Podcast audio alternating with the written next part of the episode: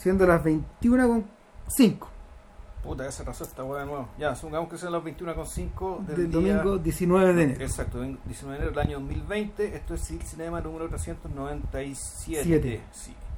Eh, y por petición de Vilche estamos estamos pegándole un repaso a en realidad a nuestros comodines. Puta, sí, a ver, lo que pasa es que el, bueno, el- un poco el gesto es tirar la cadena, en el sentido de que Es literalmente. Puta, ya, no, no, no porque vamos a hablar de mierda, digamos, sino porque el, hay ciertas películas y ciertas ideas que se que son citadas de- con cierta recurrencia. Porque este podcast vuelven, es y un, porque este es un podcast es un podcast recurrente. En Sí, rigor, sí. hay cosas a las cuales volvemos periódicamente y hasta podríamos hacer la lista de temas. Que tiene que ver con puta Mayo 68, el post Mayo 68, tiene que ver la vocación sacerdotal en el cine, el tema del urbanismo, por ejemplo. Ahí tenemos, por lo menos hay tres temas ¿cachai? de los cuales hemos vuelto y vuelto y. Política vuelto británica. puta también.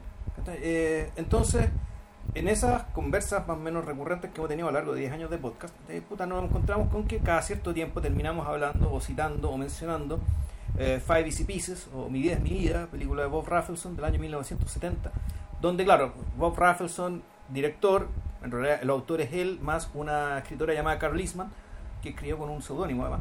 Sí. Eh, y que era un lote de amigos ¿cachai? que habían sido discípulos de un, de un, de un, de un instructor de, de actores, tipo que se llama Jeff Corey, Sí. un personaje bien importante que un montón de gente que después trabajó con ellos, trabajó en otro montón de cosas, fueron discípulos de ellos.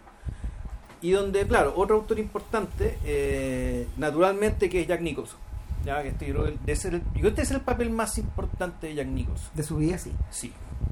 ¿Qué pasa? ¿Qué querés que No, apague el ventilador? Sí, para que, no, para que no haya el. Pero que está, está, está como más fresquito. Eh, estuve pensando toda la semana, de hecho, en que este es un podcast que, donde la otra, otra de las cosas recurrentes es Jack Nicholson. Pero ese es Jack Nicholson. Claro, bueno, lo que pasa es que en la medida que hablamos de esa época, de lo que pasó después de, en, en esa década de los 70, Jack Nicholson se nos aparece y se nos aparece y se nos Vuelve aparece y por- vuelve y vuelve por las la películas en las que él decidió actuar y por las cuales fue invitado a actuar. Claro, por ejemplo, eh, Easy Rider. hemos hablado de Easy Rider. eh, ahora estamos hablando de Five Easy Pieces. Eh, hicimos El Pasajero, Sí, hicimos el... Chinatown. Exacto, la película con Forman. El... Hicimos eh, El Foreman en los 70. Atrapados sin salida. El Resplandor. Exacto, Nada menos que seis podcasts. exacto, sobre él. Claro, sobre, sobre él, sobre los personajes, etcétera. De hecho, estu- eh, estuve haciendo Y, quedan películas fuera, además. estuve Gracias. haciendo la operación inversa, Ya, de hecho. Y nunca hemos hablado de Roger Corman. Y para hablar de Corman hay que hablar de diversos actores que son sus favoritos, entre ellos, no sé, William Shatner, Peter Fonda, o gente que marcó época ahí. Eh, eso es eso, es aparte de, eso es aparte de, mm, de, de todo el ciclo de Poe, claro. con, con Vincent Price, etcétera, pero Jack Nicholson era uno de sus principales compinches. Y eh, nunca hemos nunca hemos hablado del último deber, de. Last Detail, Los, los details, que sí. es casi de podcast, de hecho.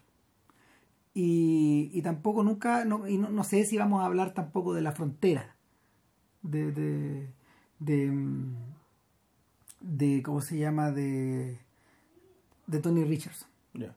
¿cachai? que es donde Paco de Frontera Nicholson y abiertamente una película además de género que en el fondo la hizo cuando estaba como cuando, cuando estaba como redefiniendo más o menos sus roles y porque el, el Jack de los 80 es distinto también. Eh, y de, de ese de ese Jack no sé si algún día vamos a hablar a lo mejor la- va a haber que hacerle una mención yo también estaba pensando que no sé po, la- el, de ahí para adelante los otros dos los otros dos filmes importantes de Nicholson vienen a ser As Good as It Gets que es una película de que es una película de cómo se llama de De James Brooks. sí no de, de Brooks pero también eh, eh, es de gratificación Una película, claro, género terapéutico, Claro. gratificación. de la buena digamos. Y donde sí, pero digámoslo, o sea, el, la, la, la potencia de Nicholson está al servicio de la caricatura, digamos, y Sí. está al servicio de una caricatura que a su vez está puesta para extremar la premisa de la película. Es un poco lo que decía Héctor Soto, fíjate, cuando, cuando le tocó escribir de Nicholson en los, en los 90, donde se vuelve a redefinir el personaje, después de después de pasarse los 80 haciendo, no sé, por roles o roles más pequeños, o por ejemplo el honor, el honor de los Prizzi, que, que, que más bien encaja, eh, Es como más, es, es más, es más una nota al pie de, de las películas de mafia que cualquier cosa, siendo, siendo muy buena. Ya. Claro, eh, Soto hacía notar que de lo, desde Batman para adelante lo, lo importante en Nicholson era la máscara, la mueca. era la mueca. Entonces está Batman, está Hoffa, está As Good As It Gets. Variar un poco, Tim Burton hace pedazos todo lo que toca. pum. Pero claro, Bueno, bueno. Bueno, filo. Y, y el y finalmente, finalmente yo creo que eso se alcanza en el paroxismo de Departed, Ya. donde finalmente, no sé, o sea, Scorsese construyó la construyó al personaje sobre la base de dejar suelto a este loco. A este viejo loco en el fondo. Lo dejó suelto, no, dejó, dejó suelto a la bestia. Y, y es por eso que esa película, esa película, esa película es tan particular y fue tan difícil de filmar y bueno, etcétera. Nada, pues, eh, la pregunta, o sea, la pregunta que me gustaría hacer de entrada es, es ¿qué hay en este joven Nicholson que aparece desplegado al completo en Five Easy Pieces, que de hecho el rodaje hace unas semanas cumplió 50 años? Chuta. Eh, ¿qué hay, qué hay desplegado en este sujeto que primero que nada lo vuelve tan icónico y clave para el filme americano, para los, para, para los filmes americanos de la época, probablemente a un nivel que solo alcanzaron Pacino, De Niro y en menor medida Dustin Hoffman. Ahora, estamos hablando siempre de, de esa generación. O sea, tú para atrás, para atrás, uno no podría decir que los personajes o que las grandes estrellas que, puta, que tuvo que tuvo Hollywood, digamos, no alcanzaron este nivel de iconicidad. Eh, no, yo creo que lo alcanzaron, pero dentro de otros, dentro de otros, eh, dentro de otra, dentro de otras lógicas.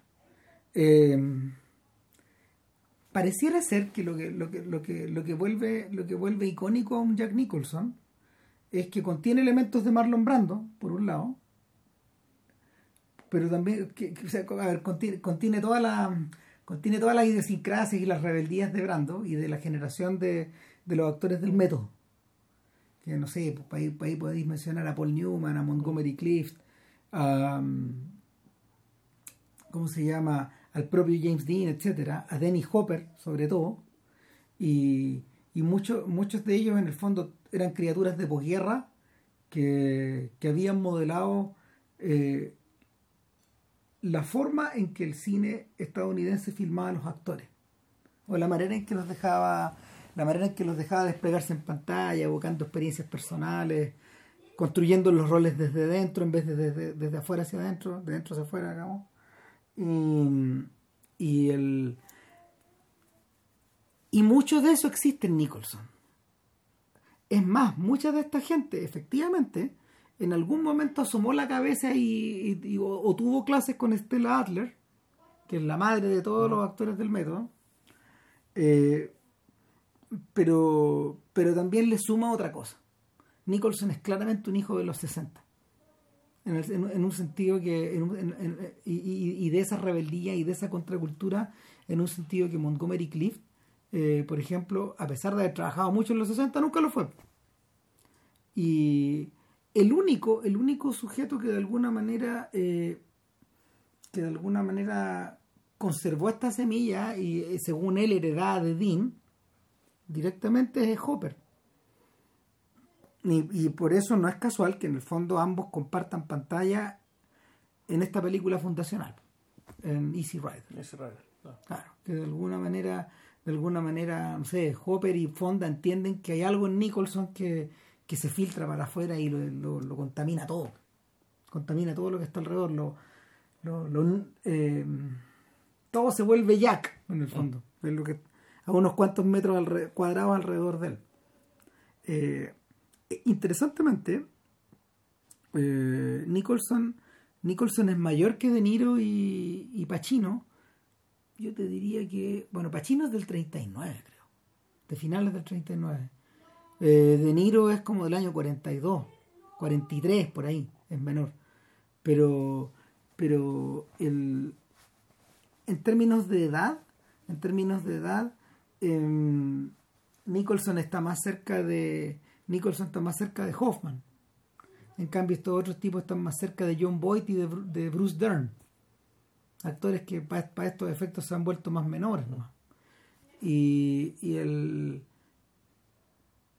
eh, Hoffman no Hoffman Hoffman no tiene esa extrañeza de, de, de, Nicholson ni tiene esta ni tiene esta capacidad explosiva ni es tan singular Hoffman funciona al revés funciona como un tipo que está como mm, eh, coleteando al interior del sistema cuando uno ve las películas de esos años que aparte del graduado no son tantas las memorables de esa época hay una que se llama John and Mary que es Pequeño como- gran hombre no es de esa época. sí pues Ya. Sí, bueno. yo, diría que esa es la importante sí, de- bueno, de hecho, bueno. no. Que Hoffman tiene algo, tiene una cara, una natural cara de mimo.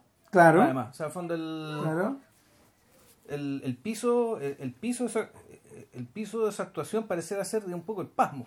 sí Fondo un personaje que está eh, huyendo de su pasmo, que es, parecía ser su estado natural, y eso ya no es culpa de él, es culpa de la cara que tiene, ¿no? ¿Cachai? O Sí, sea, el- claro. O sea, cuando lo rompe el propio Hoffman en un experimento, que son estos experimentos que estos gallos se daban maña, en, en Lenny lo rompe. Claro, Lenny no es un loco pasmado. exacto. No es pasmado en el mismo sentido que eh, el Pachino de Tarde de Perro no es pasmado.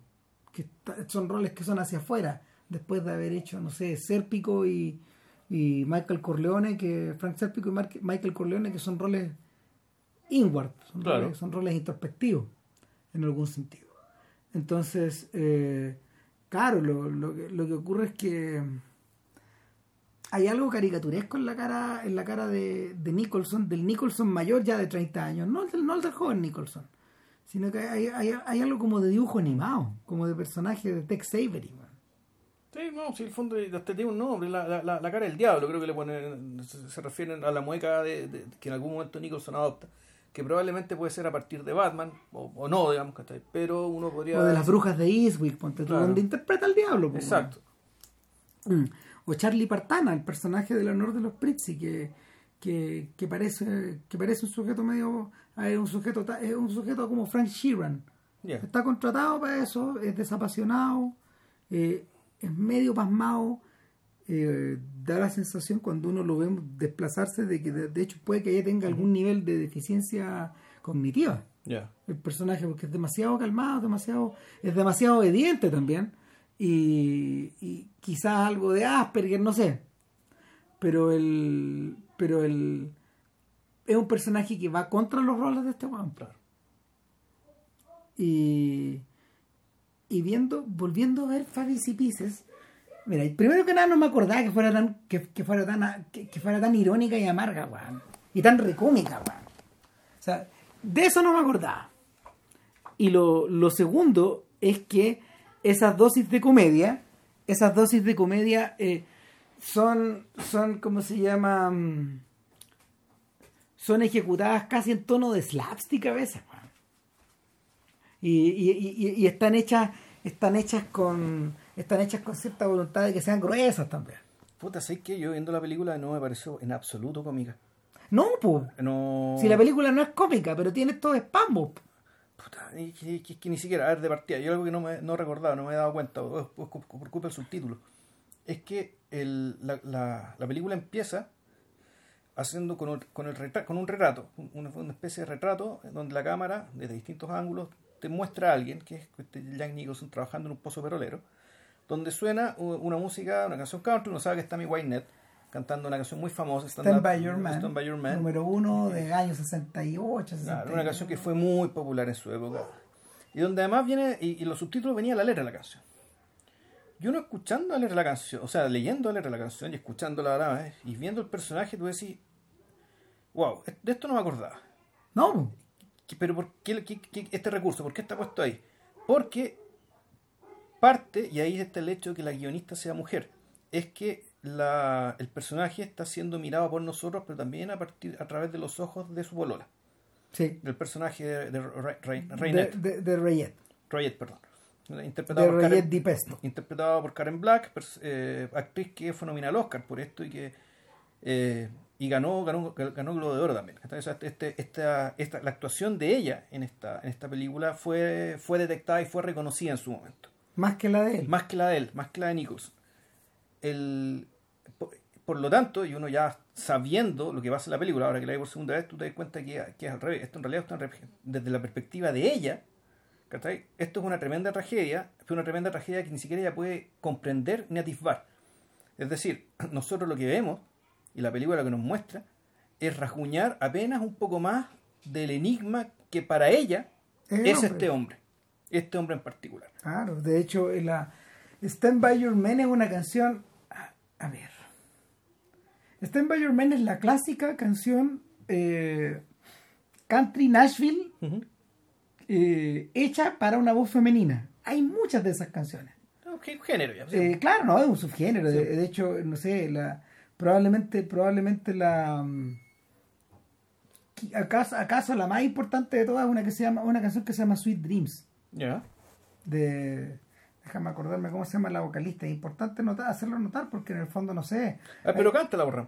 lo que no, no, no sé y, y- y bueno y Tennessee Walls también que espérate un poco eh, el eh, el rollo es que en el fondo el mercado le daba le daba a estas vocalistas la, la posibilidad en el fondo de, de a ver de hacer una variación en torno a la balada pero que, que- que tuviera como que tuviera como costado que, que- eh, en general estas baladas tienen como tienen como un costado fami- familiar sobre te- son sobre temas familiares o son sobre enamoramiento o son sobre tragedias etcétera pero pero casi siempre escritas casi siempre escritas desde una postura femenina interesante muchas de esas canciones de hecho eran escritas por maridos y mujeres Ya.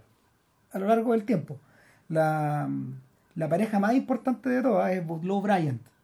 que ese, ese es el dúo de, de escritores. Ellos escribieron como 500 canciones. Ellos escribieron los grandes éxitos de los grandes éxitos de los Everly Brothers. Ellos escribieron, no sé, eh, Love Hurts, por ejemplo, que es como que es como una, una balada que han cantado, no sé, decenas de intérpretes. Pero es una canción country. Love Hurts, Hurts, sí, claro. es country, po. Sí. Nunca he escuchado la versión country de, de esa canción. No, claro, hay, pero hay muchas versiones. Entonces, Love Hurt. ¿sí? Cantemos, bueno, nuestro público está ansioso, Uh, cantemos. bueno. nos vieran. ¿no? Mm. Entonces, eh, la más importante de, esta, de estas cantantes es Patti Page. Ya. De hecho, hay una película sobre Patti Page que se llama Sweet Dreams con, con Jessica Lange, donde trabaja Jessica Lange y, eh, y Sam Shepard. Bueno, otra montón de películas. ¿Cómo se llama esta? La hija del minero, una con la Sissy Spacek, Coal, que, Miner, Coal Miner's Daughter. que es una, también una cantante real, que no me acuerdo cuál era. Exactamente. Y, Y está la bueno, Dolly Parton, que otra que, que en el fondo también es la cosa real y Claro. una, es una persona que también no se ha desarrollado su carrera en ese sentido. Ahora, ¿qué pasa con qué pasa con Tammy Wynette? prominentes compositores. No, claro que sí, no, es, gente que está en la élite de la élite ahí. Pues, ¿Qué pasa con Tammy Wynette? Que tiene cuatro canciones en esta película. Sí. Y son todas de ella, son todas de temática femenina. Y cuando uno escucha la letra de Creo Stand que, By creo que hay una que es compuesta por otros, pero Claro. ahora son con ella con alguien más. Claro, Sí. son- eh, cuando uno escucha, cuando uno escucha la, cuando uno escucha Stand By Your Man, eh, se abren dos direcciones. Porque uno es un lamento de esta señora que no, que, que en el fondo eh, se, se comanda a sí misma y se encarga a sí misma un mandato Sí. de estar en todas con su hombre. Por otro lado, After all, he's just a man, dice. Entonces, obviamente, como he's just a man, como solo eh, como un, es un hombre, eh, es insondable, por un lado, pero al mismo tiempo te podéis reír de él eh, en, circunstancias de que, bueno, un, un tipo nomás, Sí. como todos los otros. Entonces ahí no me acordaba que esa canción tenía un costado irónico, de, de que, de que en el fondo lo insondable, lo insondable a veces colinda con lo ridículo también. Sí, bueno, ah, y otra cosa, detalle con la, la aparición de la canción. En esta película es muy frecuente que la, la canción aparece sobre una imagen y parece música no digética. Corte, esa música está sonando digéticamente Non-stop. en una escena paralela. Digamos. Claro. En este caso, la Stand, Stand by, Your, Stand By Your Man te aparece mientras está trabajando Nicholson y están haciendo el retrato de este sujeto. Los primeros Ah. esbozos del retrato de este sujeto. Y uno, uno de inmediato se acuerda de, de- hace un flash forward al futuro y uno piensa en, en, la- en las escenas en las escenas de obreros de John Cas de John Cassavetes en una Ya. mujer bajo influencia Ya. son re parecidas. Claro. Corte y resulta que eh, la polola, Royette, está escuchando esa misma canción en un disco. en su casa ella está acostada sufriéndose la letra y interpretándola a la, a la pata en la cueca Claro, asumiendo esa letra. claro porque este buen llega tarde a la casa anda hueando Habla anda con su amigo a veces no Claro. llega llega llega con una llega con unas flores las pone en la mesa entra si se escucha una vez más esta puta canción tira esta weá y te lo lanzo por la cabeza. Y se lo dice. Sí, claro. Claro, y no sabemos si él lo está diciendo broma o en serio todavía. Sabemos que ella, nos damos cuenta que se ella, ella, ella lo interpreta como en serio, pero al mismo tiempo para ella efectivamente este tipo es insondable. Y uno no se imagina cómo llegó a cómo llegó a vivir con él. No hay solución todavía para eso, al principio. Y, y en paralelo, en paralelo, eh, lo que empezamos a observar es la vida laboral de él y la amistad con su amigo Al. Con su compadre Elton. Elton, perdón, con su amigo, con su, con- con su amigo Elton, que está casado, que tiene una guagua chica y que Y que en fondo su pareja también es muy amiga Roger. Son una familia, son, son dos parejas amigas. Sí, sí, eso es como una familia. Claro, y se juntan a jugar, ju- juegan street poker, weón. Claro, es un mundo más o menos parecido, es un mundo más o menos parecido al de Cliff Booth, Ya. De, eh, en- de, Eras una vez en, Hollywood.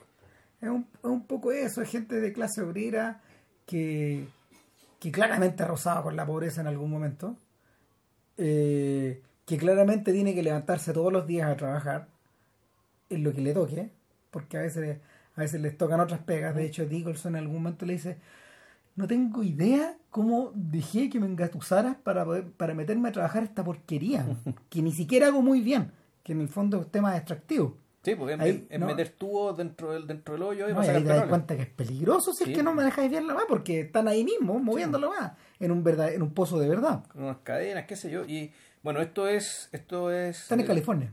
California, un, un condado al, al interior de California. Mm. No explican nunca mucho dónde, dónde es exactamente. Bueno, en Wikipedia salía, puta, el. ¿Cómo se llama? El- el condado, condado Burnburg, una cosa así. La ciudad se llama Bakersfield, así como el pueblo más o menos importante. Ya. Y el. Pero el- un lugar, que es un lugar que existe y está, es reconocible, o sea, tampoco Sí. es un nowhere, digamos, está hecho como No, no, ya, es un pueblo lugares, pequeño. sí. Y- El- eh, y nada, pues, bueno, eh, es, es un poco una vía, es, una, es un poco una vía al estilo Lebowski. Es decir, estos tipos andan carreteando, se juntan, toman, van a los bolos, sí, claro, van al bowling, van exacto. a los bolos, ella es pésima para jugar a los bolos. Claro, eh, y ahí en la escena del bowling, ¿cachai? Tú empezás a confirmar, ¿cachai? La, un, algo que ya se empezó a intuir al principio, es que el, el weón ya no la, no la tolera. No, hay cierta distancia y ya Ya, está, como, que, como que su olor no, no, entre que no la tolera y entre que la desprecia. El pregu- la pregunta es ¿por qué? Claro. Entonces, eh, la respuesta, la respuesta, la respuesta ocurre después de, no sé, una escena donde anda coqueteando con un par de mujeres que andan saliendo ahí, a- que andan cazando tipos también. Claro. Y, y él invita a Elton y se van de fiesta y no llegan, ¿no? Claro. Y este, cara raja vuelve al otro día, digamos. Pero no sin antes que ocurra algo, algo raro, algo, algo, algo fuera de lo común. Estos tipos salen del trabajo, se van a meter al freeway y, y hay, hay, una, hay un embotellamiento por alguna razón. un taco. Y este tipo se baja. Está esta escena icónica donde un perro le ladra y este le, le ladra como con cara de Claro. perro a él. Eh, y luego. Que eso yo creo que está...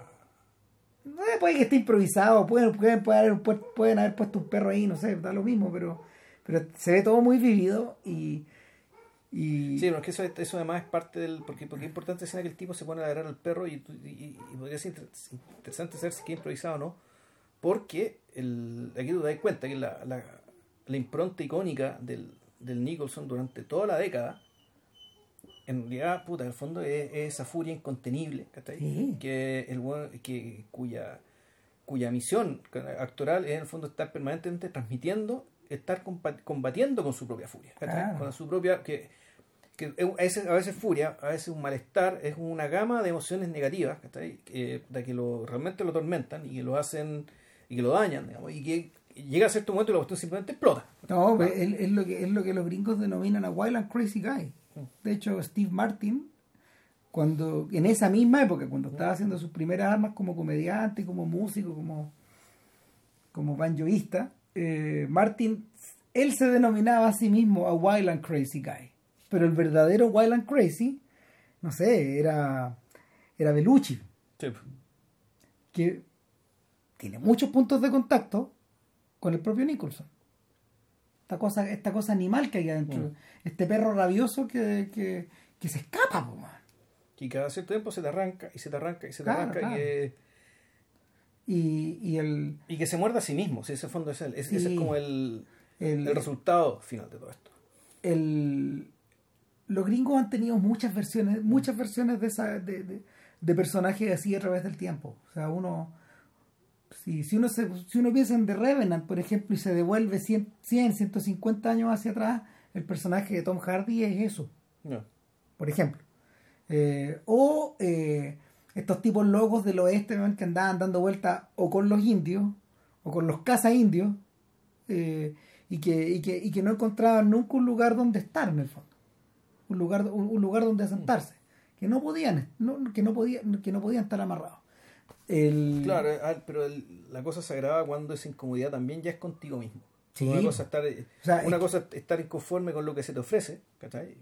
Pero claro, tú puede ser que eh, igual puedes encontrar algún momento de paz en el momento, un momento cuando ya estés solo, por último. Interesantemente eso no tiene que ver, por ejemplo, con personajes como Tuco, el, el personaje de El bueno, el malo y el feo, el de Mm. Eli Wallach.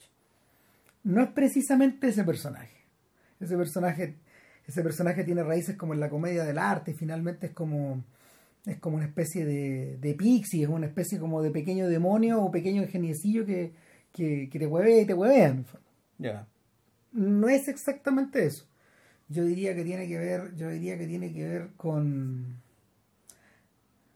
con, con, con estas cosas, con esta cosa desbocada que está, que está como al interior de- del alma estadounidense. Y que, que no sé, pues, está súper bien expresado, por ejemplo, En Jackass. eh, o sea, no, no o sea, en Jackass ahora, digamos, pero cuando te devolví hacia atrás, en la posguerra, está muy bien expresado con, con Joaquín Phoenix en The Master. Ese personaje. Ese personaje lleva el demonio adentro. Eh, y, y bueno, los beats. O sea, Neil Cassidy, el, el compañero de armas de. El compañero de armas. ¿Cómo se llama? De Jack Kerouac. Es precisamente eso, un sujeto que pierde la cabeza, po, weón. que, que en el fondo, no sé, puede conducir un puede, puede conducir un auto desde Denver a Nueva York en, puta, en, en un día, sin parar.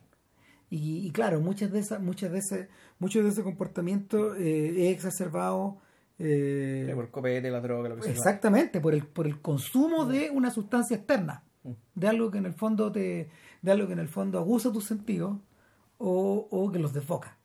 Eh, yo creo que el, el mito actoral de John Cassavetes, de hecho, como tal, está asentado en esos personajes. Porque el demonio que lleva adentro, el, el demonio que lleva adentro los distintos personajes de, de Cassavetes tiene alguna relación con eso, con el descontrol. O, o con el control de este descontrol, como pasa en Hasmans. Donde finalmente, no sé, eh, estos a- locos de pena, en el fondo, finalmente revierten a, lo- revierten al- a, a desbocarse, a desatarse. Y, y el, Película también del, del 70. Sí, pues, sí, no, desde el mismo año. Desde el mismo año. O sea, de hecho, eh, y lo mencionamos a propósito en el, en el, en el podcast del Joker. O sea, eh, hay una conexión entre esa gente y, y, y, y, y la gente de, de, de, ¿cómo se llama? De, la- de esta película de Tom Phillips, de Hangover. Ah. También, también tiene que ver con eso. Y ahí hay tres variantes de esa misma locura. El punto es que eh, metidos en, el, metidos en el embotellamiento, este tipo, para poder ver más lejos, ¿qué pasa? Se sube un camión y en el camión hay un piano. Claro. Y se pone a tocar el piano. Pero no se pone a tocar los palitos chinos. Claro. Y ahí la va a cambiar. O sea, tú decís, o sea, se han ido como 20 minutos de película y este tipo empieza a interpretar una, una, una pieza bastante compleja al piano, ahí con, no sé, con, con el gorro puesto Claro. y con, con, con el gorro de seguridad puesto, eh, con el overall puesto en el fondo y, y O sea, ese, ese, ahí se produce el quiebre para nosotros. Claro. La, la escena, porque la escena sigue, el tipo de prepartida se deja llevar. sí, claro, y, y y ocurre lo mismo que pasa en Cada Amigo un Amor, que en algún momento los, los caminos se dividen, claro. y este weón se deja llevar nomás. Claro, se deja llevar, su amigo le dice, oye, pero el camión se va para otro lado, se va para otro lado, se va para otro lado. Y aquí la película cambia, pero para nosotros. Sí. ¿Por qué? Porque este tipo llega a parar a un pueblo X, cualquiera, y bueno, empieza a pasear. ¿Mm? A pasear. Claro, y, A pasear. y, y- un día completo. y el tono el tono que adopta el tono que adopta es godardiano de hecho para hacer esos cortes Mm. con con, pais- pa- con paisaje urbano que empieza a ser filmado a contraluz donde donde se- donde uno nota las veredas la gente las cosas los objetos y él entrando y saliendo del plano Claro. En el fondo, y, y todos esos recursos están dispuestos para representar la idea de la pausa. ¿Sí? La idea de, de- de la pausa de él. De que él. en Mientras, algún momento- mientras la pieza compleja sigue Claro, sonando por detrás. Exacto. Exacto. Tocada en un piano.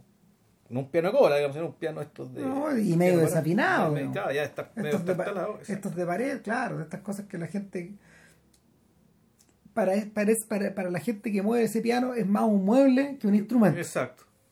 Claro, un mueble en la casa, entonces que se arrastra, se lleva de, un, Mm. de, de un cambio a otro. Entonces el, el asunto es que el llega tardísimo y ya es, es como un día y medio que no Claro. estaba ahí. Este no está ni ahí. Claro, sí. Sea, eh, ellos pueden salir, no salir, estar y no estar. Y este en, el fondo, ¿qué está esperando este?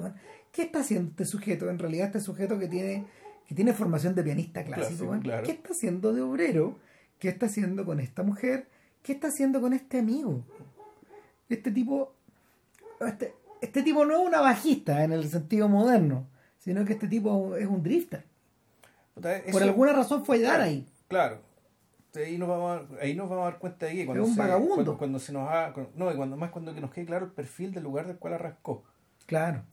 Que paulatinamente, eh, eh, a partir de ahí, en algún momento, eh, Bobby, así se han referido a él. Bob Dupia. No, pero, Sí, pero la apellido aparece después, Bobby. claro, Bobby, Bobby, eh, a Bobby le pasan dos cosas.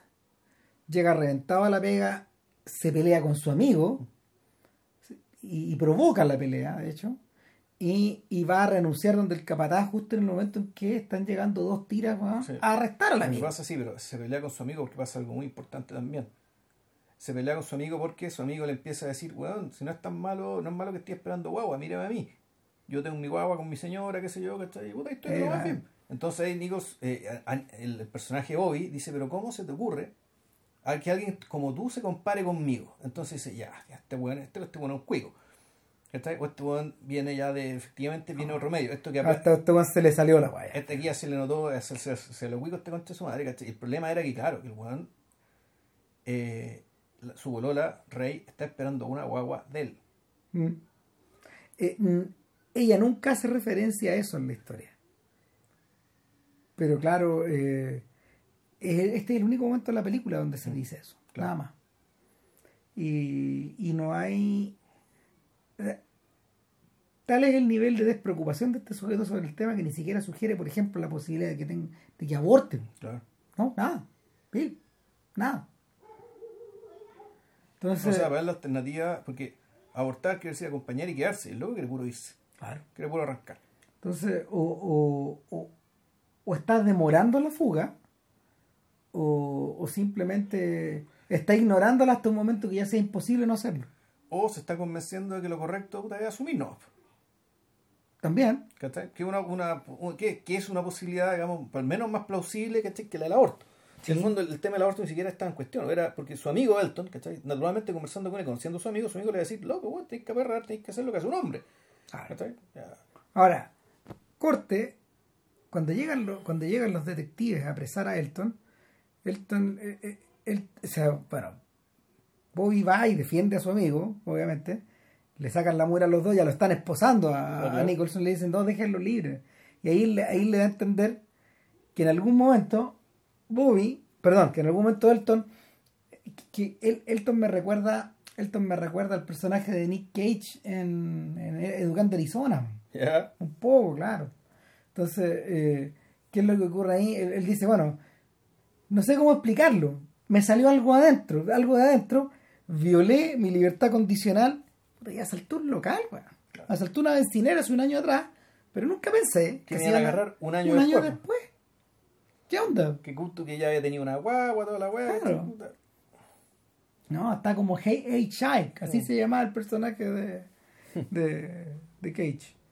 Y, y, y a partir de ahí Elton desaparece del mapa. Y, y Bobby, eh, Bobby renuncia ah, y, y empieza a utilizar la plata en otras cosas. Empieza, usa la plata para ir a, la- para ir a Los Ángeles. Mm. Y va a visitar a su hermana. a Tita. Así se refiere él a ella. Y, y Tita, eh, Tita es un personaje interpretado por Lois Smith, que es una, es una insignia act- actriz norteamericana de roles secundarios. Ya. Tiene una carrera que se estira por parte baja por 65 años. No, ella, ella de hecho todavía está viva, Lois Smith. Eh, es mayor, harto mayor que Nicholson, y ahora tiene 87. Y si no más a lo mejor. Y hace poco, hace poco eh, protagonizó una película que es como una especie de, de comentario al pie de página de inteligencia artificial que se llama Marjorie Prime. Que no está nada malo. Ya. Y, y nada, pues Smith, Smith está canalizando a, a Glenn Gould Sí, en el fondo. Partita Dupía, eh, así, que así es su nombre Se completo. llama Tita porque se llama Par- Partita. Partita. Y este weón, cuando él aparece, ella le dice, Heroica. Robert, Heroica. heroica, con, A- con E, Claro. Dupí. Imagínense, o sea, ¿qué clase de padre puta pone esos nombres? weón? Y alguien que es un melómano, alguien que es un poquito obsesivo también quizás, alguien que, que debe haber criado a sus hijos puertas adentro y, y, y completamente volcado en la música. Y el, claro, y esta chica está, está con la conexión con Glenn Gould es que ella está canturreando adentro Claro. adentro de, la, de, la, de, la, de la sala de grabación mientras están grabando el disco y les caga la, les caga la toma. Les caga la grabación. Claro, les dice, puta, ¿qué es la wea que-?" Dice, dice lo mismo que decían los ingenieros de Gould, que, que Gould era desafinado para cantar, pero no podía evitar cantar Claro. mientras estaba tocando. Porque está en trance, pues, o sea, está, está en el éxtasis. Claro, pues, y bueno, y Partita evidentemente está interpretando una pieza de baja. Exacto. Y bueno, el encuentro con Partita es que, claro, ahí tú ya te quedas, te empiezas a despejar las dudas respecto de dónde viene este individuo.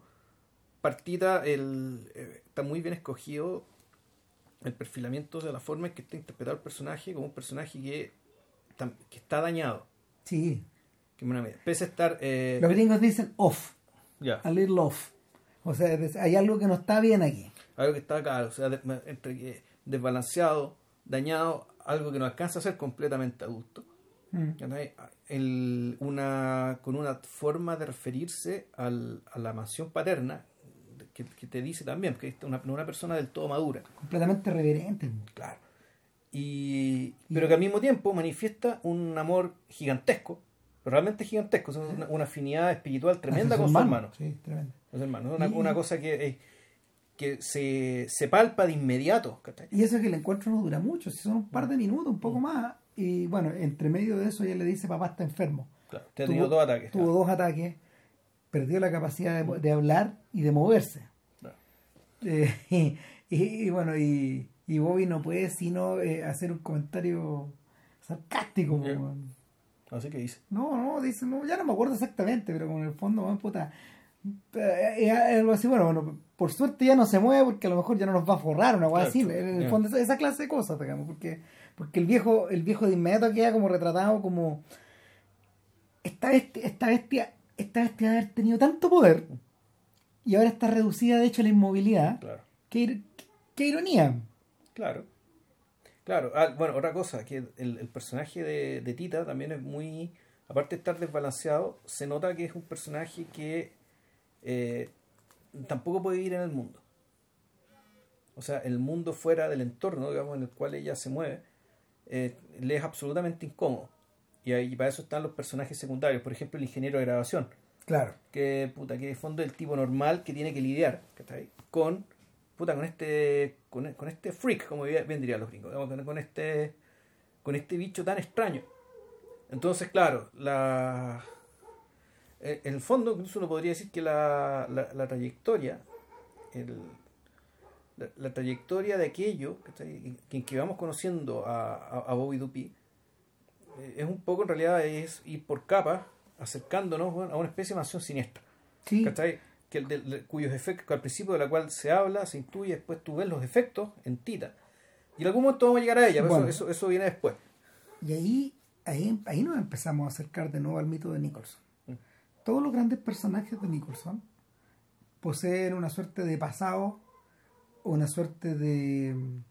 A ver, a veces es pasado, a veces es tragedia, a veces es entorno familiar, de que el sujeto está huyendo. Claro, o sea, hay una mochila, que, que la mochila puede estar, las piedras pueden ser distintas. El caso- abogado de el abogado de Busco mi destino literalmente se está arrancando de su ciudad, de de su, papá. pega, de su papá, de su familia, del, poder. En el fondo, del privilegio. De- claro. Porque él, él- él era un, él era un privilegiado y era hijo de otro privilegiado sea- y se esperaba, se esperaba de él que actuara como de- para, no, para heredar, heredar el privilegio. Es el único sujeto vestido de blanco en toda la película, man, como, como los abogados sureños, Claro. que es el estereotipo que satirizaba a Tom Wolfe. Ya. En el fondo, eh, eh, eh, Wolfe adoptó el traje blanco precisamente como una, como una señal de distinción, como un homenaje, pero al mismo tiempo para cagarse la risa. Claro. No podía evitarlo. Y, y se transformó como su uniforme al final. Claro, eh, el personaje, bueno, evidentemente que Jack Gittes escapa de Chinatown, lo Claro. que sea que Chinatown sea, Lo que haya sido, China, Lo que haya sido, lo que, claro. le- o lo que le haya pasado. que es inexpresable al final, no, no, pueden ni, no, no se puede ni formular. El abismo. El- Claro, claro. McMurphy en, en, eh, en Atrapado sin salida, o sea, este man se fue a encerrar donde los locos para no estar en el mundo. Mm. Y, y lo hace un poco, lo hace un poco apoyándose en los hombros de, de y, a ver, es que esto es medio raro. Lo que pasa es que en el fondo cuando uno ve esta película, uno, de inmediato se acuerda de Cool Hand Luke, esta película de Stuart Rosenberg con, con Paul Newman. Sin embargo, Atrapado sin salida, la, la novela es anterior, es como 8 años anterior, es como 15 años anterior que, que, el, que la película, como del 60. Entonces, la, la, eh, el gen del escape, eh, el gen del escape está descrito por Ken Kesey, que es el escape del propio Kesey, Claro. de, de, de, de- las obligaciones de, de- de ser profesional, de ser un escritor como la gente, de ser padre, de, de- un montón de esas cosas, se revienta, se revienta hacia afuera. Eh, ¿Qué es lo que pasa con Jack Torrance? Algo similar también. Pero, pero lo que se le viene, lo, lo- lo que ocurre es que en- el- lo que ocurre es que la mochila, la mochila, la mochila que él carga, finalmente llega a la cueva del lobo, en el Overlook Hotel donde en el fondo, no sé, solo esto puede explotar y magnificarse, va al único lugar donde no debiera estar, finalmente. Entonces, el, el patrón se repite una y otra vez. Bueno, ¿para qué hablar del pasajero? ah? Sí. Que el personaje ahí, el, el, el, reportero, el reportero de la BBC, es un tipo que de hecho intercambia, intercambia su personalidad, o sea, Su su identidad. identidad, perdón, su identidad con, con un muerto y y sin darse cuenta que no sé que es un contrabandista de armas pero pero pero el intercambio finalmente solo lleva a otra cárcel como como no sé cuando hicimos el podcast queda súper claro.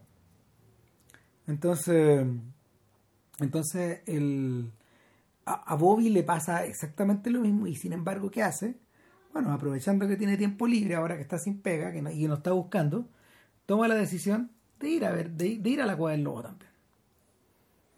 Claro, cuando toma esa decisión, vuelve a su casa y nos encontramos con la segunda aparición de la música de Tammy Wynette, en que puta, encuentra a su bolola, Rayet, llorando, esperando, que este estuvo desaparecido, que se yo, cuatro días, no sé, una cantidad, una, una cantidad de tiempo tal, en que ella pensó, o este weón me dejó, o este weón se murió, o este weón, claro, o, o alguna cosa, otra cosa peor. Claro, ahora, el viaje que hace es un viaje hacia el norte. Sí, pero el tema es que cuando vuelve, ella está escuchando D-I-V-O-R-C, digamos, estas canciones de temática familiar que decía Ram. Claro, claro. En el fondo, est- esta canción está Es de deletreada. una porque- pareja que se que se divorcia. está divorciando y tiene que, tiene que deletrear la letra para que los cabros chicos no entiendan lo que está pasando. Ah, es la raja la canción. Claro, y entonces en, en ese momento, que claro, ella le está diciendo a través de la canción que, está que, que pone una y otra vez, porque ella además tiene aspiraciones a ser cantante, y de hecho canta bastante bien. Eh, porque en el fondo, ya claro, está, ya, ya quiero romper, estaba como pensando ya en romper con este weón. ¿cachai? Claro. O sea, si, si, si el agua llega al río, yo me viro antes que este tipo, en el fondo, nos mande el diablo los dos. Claro. Entonces, bueno, ahí está el detalle de por qué volvemos. ¿Por qué era necesario? ¿Por qué era necesario que nosotros veamos este personaje intermediado por los ojos de esta mujer? Claro. Eh, eh, quizás este es el momento también de, de- de- de ponernos medios meta y entender por qué Raffleson filmó esta película. Ya. A ver, y lo explicamos un poco eh, en el Eh, podcast de las montañas de la luna. Que es un guion original hecho con esta, con esta, con Claro. esta escritora, Carol Eastman, que escribió con un seudónimo además. Sí. Sí. Es un seudónimo que ella solía utilizar, digamos, que en el fondo sonaba parecido como uno, no, una, no un hombre, sino que una mujer, pero que era, no sé, era, era, era como, era como su, su personaje literario. Bueno, lo que pasa es que Raffleson, a ver, Raffleson eh, en ese momento era probablemente el productor, el productor eh, revelación de la temporada junto con Bert Schneider. Ambos eran, eran dos sujetos que habían ganado cientos de miles de dólares, y si no, yo creo que hasta unos, cuantos millones de dólares, cuando crearon a los Monkeys. Un tiempo atrás. Y, finalmente si se ven, se ven, se, ven con mucho, se ven con mucho efectivo, se ven con una gran cantidad de pasivos y de activos, y deciden convertirse en. deciden hacer una película de los Monkeys. Va mal, pero al mismo tiempo deciden hacer Busco mi destino por las por las propias y se forran. Se forran más allá de sus sueños. Bert Schneider no tiene. O sea, Bert Schneider, que era hijo de un productor, no tenía que. No, literalmente no, tendría, no, tendría que haber trabajado nunca más. Eh, y en el caso de Raffleson, eh, Raffleson utilizó esto como para poder ventilar cosas personales. Y en el fondo, el atado que tiene. El atado que tiene DUP es el atado de Raffleson con su familia. Ya que es un sujeto que está que, era un sujeto que era era era, era unos 10 años más viejo que Nicholson era un tipo que había llegado al mundo del espectáculo por rebote por trabajar en la tele pero en el fondo eh, huyendo huyendo de huyendo de todas las trampas de, no sé de, tener de tener una carrera en un diario en un medio de ser abogado de ser doctor o cosas que la propia familia lo podía lo podía impulsar a hacer y el, tremendo atado acá, el tremendo atado acá es que eh, en el caso de, en el caso de, en el caso de Raffleson, Raffleson es un tipo igual de explosivo que Dupi. Es un tipo que en el fondo es conocido por agarrarse a combo eh, o, o, o, por o ser muy volátil, eh, ser muy explosivo, un gallo muy enojón, digamos, él mismo lo aceptaba.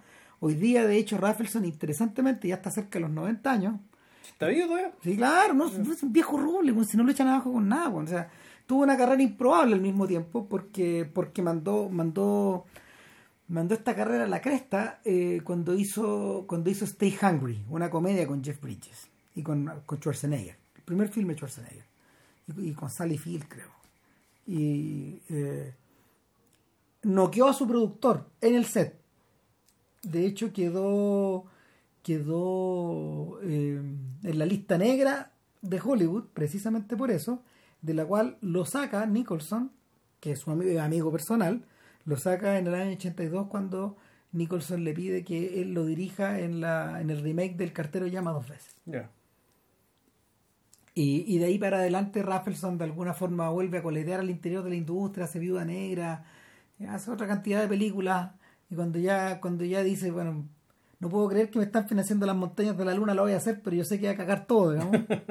Eh, eh, eh, es un poco eso. Y, hoy día el viejo, no sé, vive, no sé si vive, vive muy al norte, vive en una comunidad, vive en una comunidad como Park City, una cosa así en Caramán, en, ¿cómo se llama? En, en, en, una, comunidad montañosa, van lejos de la gente que es un lugar donde yo imaginaría precisamente a Bobby. Hmm. ¿Cachai? Lejos, claro. lejos. Entonces, eh, el, el, rollo es que eh, Raffleson en algún en cierta medida lo que intenta hacer es su versión de los 400 golpes. Pero con un adulto en vez de un niño. Exacto. Y con un adulto con hartos demonios, tal como ese niño. Tenía mucho. Claro, de hecho, claro, Roger Ebert, el, su teoría era porque la pieza, porque la, la película se llamaba Five y Pieces. Ah. Era por un era por un librito. Con un librito de cinco piezas fáciles para que el niño tocara. Que era muy común, eh, esos libros son muy comunes, por ejemplo, no sé, cuando en las casas que tienen piano, pero donde el niño tiene mm. profesor. Claro, y, el, y por lo tanto, en realidad, de lo que está arrancando, pues es de su familia, también, pero también está arrancando el niño que fue y, de la, y de las esperanzas, expectativas que está ahí, y sufrimiento y padecimientos que le tocó eh, que le, tocó experimentar cuando era un niño prodigio, digamos, eh, o aspirante niño prodigio pianista. Claro, es un poco, a su manera, es un poco el... Eh, se, evocan, se evocan un poco los traumas de los, los traumas de, de, no sé, de, de, de, esta familia, de esta familia de niños genios de Salinger. Ya. ¿Cómo se llama? Eh, los Glass. Los Glass. Claro. Claro, un poco lo que le pasa, claro, un poco los, lo, los Tannenbaum en chunga. Eh, eh, a eso te, Sí. eso te iba a decir. Sí. Que cu- cuando, tú, cuando tú te proyectas para adelante, ¿por qué, por qué, lo, por qué los Royal Tenenbaums, Tenenbaums son, eh, tienen tanta mención de alguna forma en los 70, hasta estando ambientados en Claro. una hora que, que finales de siglo? Claro. Eh, es precisamente por eso, porque en el fondo Anderson está revirtiendo estos modelos, a estos modelos de rebeldía, de rebeldía al interior de la comodidad familiar. Claro, pero donde, donde el padre de familia, perfectamente, esto es un punto que hiciste tú desde esa época, era que Royal Tannenbaum perfectamente podía haber sido uno de estos buscavías de los 70, ¿cachai? Sí, claro. Que se, claro, que se asentó, tuvo su familia, y su familia le salieron buenas igual desafados que él, pues, porque la weá está en los genes, ¿no? Y es inmanejable, pues, Sí, claro. entonces eh, yo creo que yo creo que el, el- O incluso los adoptados, que no solamente los genéticamente... No, los claro, porque sobre la- todo los adoptados, Claro. El personaje Sobre- de la Gwyneth Paltrow, creo que era. claro sobre- no y, y, y, y los y, y los novios de esta gente de este- esta especie como de Es como que hace una enfermedad. Puta, el problema el problema con Royal Tenenbaum que es el fondo del papá Jim Hackman, Hackman. Es que el weón es un magneto de esta weá y no puede evitarlo y quedan cagada tras cagada tras cagada porque atrás esta weá Claro. atrás esta weá Pero maldita. como a esta altura el tipo ya está viejo, ¿cachai? la cuestión no va por el lado de la agresividad, sino que va más bien por el lado de la comedia. De la, Claro, comedia, claro. la comedia irreverente que no se espera de un señor mayor. No, claro, y, ¿Cachai? y- y en el fondo, para él mismo la situación no resulta muy agradable. O sea, si, eh, cuando, cuando, cuando, ya, cuando ya termina, no sé, por atraer ¿no? a, este, a este asesino hindú, en el fondo, que lo acuchilla. Ya. ¿Te acordás? Ya ni me acuerdo de la película. No, claro, o sea, que, Que, eh, que por lo menos no me gustó mucho, pero. No, si, si- si la película no está lograda, lo que pasa es que no, la película no está lograda porque en el fondo Anderson estaba verde. Mm. Estaba verde para hacer una va a ser weá algo tan coral.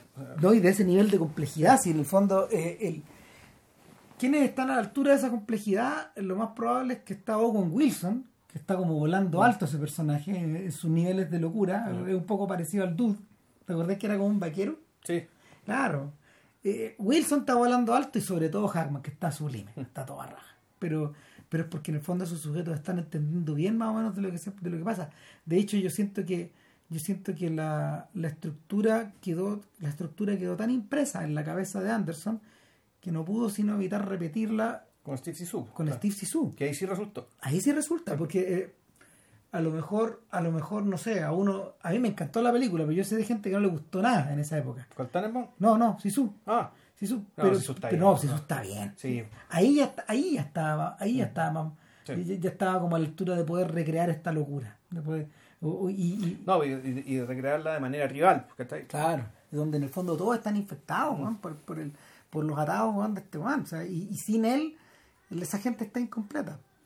Sí, bueno, el. Interesantemente, en- Steve Zissou vive, vive en una isla de la misma forma que los Dupí. Los, los Dupí viven en un sector eh, muy al norte, que se- que Eso es en el estado de en Washington, el estado de Washington, cerca del mar de Salish, y esto se llama Puget Sound. Pugan South, sí. Un sound, un sound eh, es una especie como de mini fiordo. Ya. Ahora, ojo, antes de llegar ahí, o sea, lo que pasa es que pasan, pa- pa- hay que contar algunos elementos más o menos importantes. Que, efectivamente, el tipo, eh, cuando Bobby Dupi quiere, llega a, a- su casa eh, después de estos días que estuvo perdido, Roger está tocando la canción del D.I.V.O.R.C., la canción del divorcio, fondo lo está pateando. Él, sin embargo, la va a dejar y en algún momento un arranque de mala conciencia porque básicamente es un personaje, el personaje hay que decirlo, tampoco es un hijo de puta absoluto, no es un psicópata, no es un indolente completo, sino que es un personaje conflictuado. Y como personaje conflictuado, una de sus dimensiones en conflicto, que es básicamente que es la moralidad básica, en rigor, eh, puta, lo convence de tomar una decisión completamente inopinada e inesperada, que es decirle a, a Rayet, su novia, y su novia mesera, ¿sabéis qué? Acompáñame a, a- acompáñame a ver a mi padre moribundo a mi casa familiar. Entonces aquí la película, ella, ella acepta, feliz, ¿cachai? por el hecho de que en el fondo ella sigue siendo parte de la vida de, de Bobby, y esto está modulado de nuevo con la música, con la canción de, con otra canción de Tammy Wynette, ¿cachai? Que When There's a Fire, When- When there's a fire in your heart. Ya, entonces empieza a tocar esa canción y claro, la euforia. La euforia de que van los dos en el auto, empieza la road movie, una road movie que, que está teñida, digamos, ¿cachai? por la felicidad de eh, la, la felicidad de, de Riot, que es contagiosa. Que en el fondo, por primera vez vemos a este sujeto ¿cachai? Reírse, pasarlo reírse, bien. consciente de que uno está haciendo lo correcto, ¿cachai? Y, y que además está, está al lado de una mujer feliz. El, que es la primera vez que la vemos feliz en toda la película. Pareciera ser que esta gente en el fondo necesitaba sacudirse de este lugar donde están, de, Claro. este, de este lugar de diners, de este lugar de calles chicas, de este lugar, de este lugar regional. Claro, y, y en, en, en, en, en ese contexto de felicidad. Puta, toman una decisión también bien extraña. Ven un auto chocado y suben a dos locas que están que, que, que quedaron sin auto porque el auto se, se, que se, se descarriló. Y aquí la cuestión se pone rara, se pone extraña, porque son dos personajes que nos importan muy poco en términos de quiénes son, no saben ni En siquiera. principio. No sabemos, se aparecen sus nombres, son nombres muy extraños, ¿cachai? ¿Qué sé yo? Pero una de ellas, Son nombres medio satíricos, de Sí. hecho son como de novela, pero precisamente nombres como de novelas de sátira. claro, uno es un nombre medio griego, ¿cachai? Es raro. Bueno, esta, esa señora es famosa, de hecho, pero mira, el, lo que ocurre es que en el fondo suben, suben a su contraparte. Claro. o, o suben a Kerouac con Cassidy, en el fondo, es un poco eso, porque, porque el, a ver, eh, el, visto desde los ojos de ahora, suben una pareja lesbiana, Claro. de hecho, y por lo mismo, desplazados a esa época, 50 años atrás, en el fondo, lo que están subiendo son las dos personajes en extremo contracultural. Sí, bueno, renegado. Claro, unas renegadas que están o escapando o, mm, o llegando, están, están yendo de un lado para otro y en el fondo eh, una habla, una habla y habla y habla y habla y habla y, y- y la otra permanece callada siempre. Claro. Ahora, yo no me acordaba, fíjate que no me acordaba de la iron- de, de- de- de- me acordaba de lo sarcástico que, es- que es todo esto, ¿cachai? Pero por otro lado yo no me acordaba que en el fondo eh, la mujer que habla, la mujer que habla, habla todo lo que Dupi calla. Claro, pero no solo eso, sino que esto... Todo lo que Dupi no- se aguanta, se muerde, se muerde la boca. ah, Sí. y- y- y- Pero, pero es que es interesante porque... Pero es que ella lo habla en código, en código de ideología. En Claro. clave ideológica, en clave de, eh, de totalización. Es decir, el, ella habla desde básicamente desde un diagnóstico general respecto de la sociedad del mundo. Digamos que la sociedad está en todas partes, ¿cachai? Respecto Claro. de la cual ella tiene que arrancar. Ahora, mira, ¿quién- pero a mí lo que me voló, me voló la cabeza, ¿cachai? Viendo esto es que ese mismo discurso era el discurso de la película que hicimos de Todd Haynes con la Julian Moore, Ah, sí, ¿cachai? Que es eh, eh, Safe. Safe, Pero que está ambientada en que California. está en, está en California, pero 15 años después. Sí. Y donde el, el discurso contracultural de esta lesbiana acerca de la sociedad, para la época del 85, era parte de una especie de paranoia de clase media. Exacto, pero, ¿Cachai? pero puesto en el 70 es incendiario. Claro, pero es, es básicamente la misma idea, es el mismo discurso, es la misma histeria. Bueno, es como un personaje de Kissy, de hecho. O sea, cuando, cuando, cuando tú empezás a observar a los locos, los locos del asilo de, los locos del asilo de atrapados sin salida, son un reflejo de todos los indeseables que están barridos para adentro. Claro. Y, y que están barridos para adentro por políticas de Estado. O sea, o sea, cuando, cuando ya no podéis controlar a estos vanes, los metes presos Claro, o el manicomio. o los esterilizas. Claro. A esos niveles. O, o, o en el fondo ya. eh, o- o- El basket case, pues, bueno, el Exacto, basurero, sí. claro, pues. al basurero. Y, y ella permanentemente, Palm Apodaca, así se llama. Sí, es un nombre griego. Ah, Claro, y, y- pero, en- paralelo es como un nombre que, que no sé, es como un nombre de Thomas Pynchon, de, de personaje de Thomas Pynchon. weón. El, porque la otra se llama Terry Grouse, que también es como divertido, Sí. el, es como divertido el nombre. El gross, que asqueroso, sí, pues Claro. eso. Claro, claro, Terry Gross. Mm. Claro, tal cual. Entonces, claro, estos dos personajes, estos dos personajes son lo que bota la ola del sistema, pero al mismo tiempo son las que denuncian la porquería del sistema. Claro. Ella, ella utiliza términos, ella dice asqueroso, eh, maloliente, Sí. fétido, porquería, basura, bla, una y otra vez. Una, es casi, es casi, es casi compulsiva la forma en que ella busca adjetivos. Claro, ¿no? Y el- pero es, pero al mismo tiempo un personaje que es de lo único que habla, en ese sentido es, un, es un personaje que está, Está dañado. que está atravesado por su discurso, el discurso se la comió. Se lo comió, se lo comió, se lo comió y, y pareciera ser un personaje que está todavía incapaz de vivir. Finalmente, finalmente, claro, finalmente es lo que este es el destino, este es el destino eh, que le podía haber esperado, no sé, a, a Capitán América weón, y a su, a su Sancho de, de, de, de no haber muerto weón, en busco de mi destino y de, y de haberse perdido. De haberse perdido un poco. Es un poco de lo que arranca, de hecho, el personaje de Hopper, el vaquero, cuando se va a filmar a Perú The Last Movie, weón. Hmm.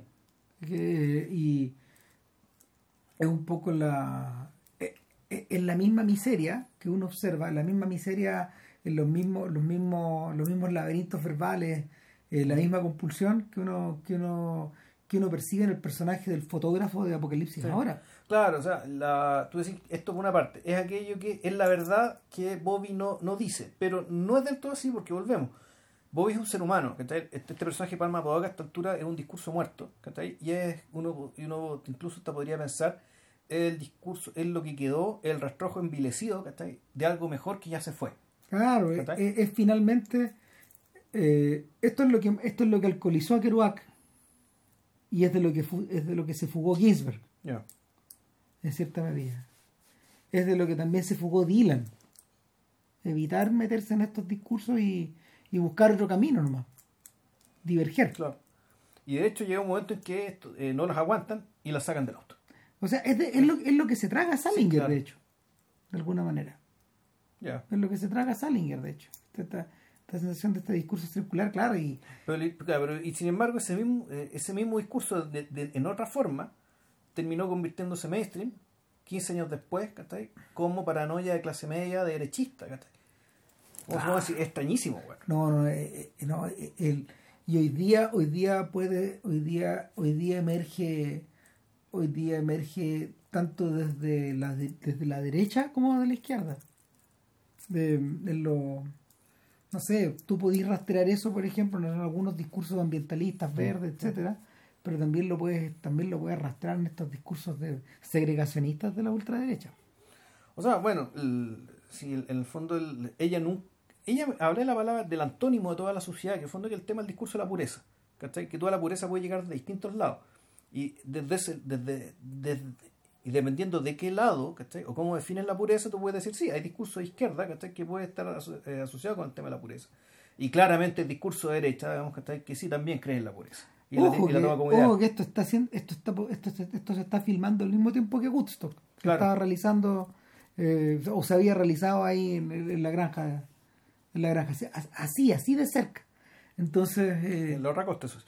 claro, claro, pero lo, lo- lo que sorprende en el fondo es la esta vuelta de campana. Mm. O mejor dicho, la coexistencia de estos dos discursos al final. Si, fin- si finalmente es eso, si lo que, lo que lo- lo- cuando, cuando George Harrison, mira, cuando George Harrison viaja en el verano del 67 a San Francisco, él detecta la coexistencia de estas dos cosas. Entonces, y, y lo que le atrajo mucho, lo que le atrajo mucho era, eh, era toda esta efervescencia artística y musical. Pero por otro lado, lo que le chocó mucho cuando llegó a Hyde Ashbury es que estaba repleto de lotófagos, pues, de sujetos que estaban, de sujetos que, que no alcanzaba ya a diferenciar mucho si había un discurso artístico, político, o si se trataba de, de- de un vagabundo marginal que, que, que va sin destino. Como que de alguna manera estaban conviviendo todos estos mismos, todos estos niveles, porque bueno, todos estaban barridos, van hacia el lado de la contracultura. Ese es el otro, ese es el otro asunto.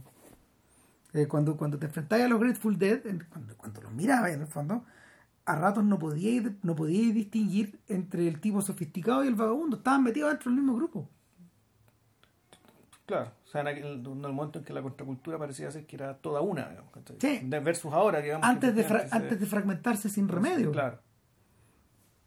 Entonces, eh, el, de lo que parece estar huyendo Du- Dupuy es precisamente de, o sea, eh, eh, es de una sofisticación que de hecho eh, está mezclada con esta porquería. Parece, parece, parece contradictorio, Puta, pero eh, todavía, todavía no lo tenemos claro. Pero cuando llegan a Pocket Sound, finalmente no sé, pues ahí se, ahí se aclara la perdí. Bueno, ahí el, este bueno, eso sí, no quiere. En el fondo, tú tomas una decisión también bien radical. No llevar a Riot a la casa de su familia, sino Claro. que la dejar en un motel. No cometer el error de Jack Torrance. Claro, el, no, y no solo eso, yo tenía que ver con tiene dos razones. Uno tiene que ver con el tema de la vergüenza, es decir, que su familia cuica no la vea, ¿cachai? que su colola es esta mesera. Pero yo creo que hay una explicación todavía más cabal y que creo que la y que una, una explicación que yo creo que es mejor y que una, una escena al final te hace ver, digamos, que, que es lo que está atrás, es que no estén juntas las personas que lo conocen. Que no estén juntas las personas que conocen una parte de él y las otras que conocen la otra parte de él. Él no quiere enfrentar todo eso junto. No, porque Entonces, la- Él necesita ser un, eni- ser un enigma Un en un lado y un enigma en el otro. Exacto. Entonces, el, y, y eso, y creo que hay una escena al final que creo que te lo explica eso mejor, digamos que te- pero eh, él toma esa Lo decisión. que pasa es que esta es una, hasta, hasta el momento es como una conjetura. ¿no? Sí, exacto. Y finalmente la película es muy, muy zorra porque Ahora, el problema es que además cuando uno hace estas conjeturas después de haber visto por segunda vez, es porque ya sabes que Sí, tú la claro, visto antes. Claro, pero bueno, sí, eso es lo que confunde. sí, Sí. el- a ver, mira, el, cuando, cuando, cuando Alexander Payne invita a Nicholson a subirse al carro de Vought Schmidt, Schmidt, queda, digamos, ese papel importante este bueno. sí, claro, Sí. Eh, O sea, este es un papel que le hace justicia. Sí, claro. a, lo que él, eh, A lo era- que él es. a lo que él fue, es y es capaz de hacer. sí, sí. Sí. De hecho, es de podcast. Mm. Bueno, el, el rollo es que cuando, cuando, cuando Payne lo invita, en el fondo, este güey le deja claro que lo que está haciendo es Five Easy Pieces otra vez. Ya. en otra clave. Y es un sujeto al final de su vida laboral que, ya viudo. Claro, que opta por hacer un corte radical, comprarse una motorhome e irse. Irse en busca de su destino otra vez. Claro. Y, y, y perderse, po, Sí. perderse, perderse en el camino. No saber si se vuelve. Eh, interesantemente, eh, Payne volvió, a- volvió sobre el mismo motivo cuando hizo Nebraska, que es un peliculón también, weón. con Bruce Dern. Puta, no la veo. Que, que, bueno, la, la cosa más loca es que Dern y, y Nicholson alguna vez interpretaron hermanos en The King of Marvin Gardens, otra gran película Película de, que no he visto. También de Raffles. de Raffleson, es la, es la que hicieron el mismo año, de hecho. Ya. El mismo año que se estrenó Five Easy Pieces, estos buenos rajados antes de que se los cagaran, hicieron esta, que era más radical todavía. Ya. Y es con Karen Black de nuevo. Mm. Y es, es la historia, es la historia, claro, es la historia de dos hermanos que de alguna forma tienen que, tienen que enfrentar sus fantasmas familiares, a sabiendas que a sabiendas que el fantasma te come. Y, y, y eso transcurre en, creo, no sé si transcurre, creo que transcurre en Coney Island. Ya. Y la vuelta loca es que en esa película Nicholson está contra carácter, Ya. contra personaje porque interpreta al Square. Él es el hermano cuerdo, digamos. Claro, sobrio. el tipo o- ordenado, claro, porque, porque tan- lo, lo que, lo que pasaba con lo que pasaba con Bruce Dern y también con Rip Torn es que eran versiones más extremas del propio Nicholson que Nicholson en esa época. O sea, de verdad estaban chalados. De verdad. Él como personas. Sí, claro. Eh, eh, eh, claro, evidentemente, eran gallos, eran, eran gallos demasiado incontrolables, weón. O sea, afuera del set. Entonces, eh, Raffleson capta eso de alguna manera. Y, y- y de hecho, el, el, el- el doble de Raffleson es precisamente Bruce Dern ahí. Y físicamente se parecen, son súper parecidos. Tiene esta cara como de simiesca un poco. Sí. Entonces, el claro, cuando, cuando Payne hace, cuando Payne hace About Schmidt, eh, el lo que, lo que lo que parece estar despertándose adentro de, adentro del personaje central es precisamente todos estos instintos que han estado dormidos por 40 años. Y es un dupí que en el fondo consiguió domar a la bestia, pero al mismo tiempo se perdió en el mismo. Claro.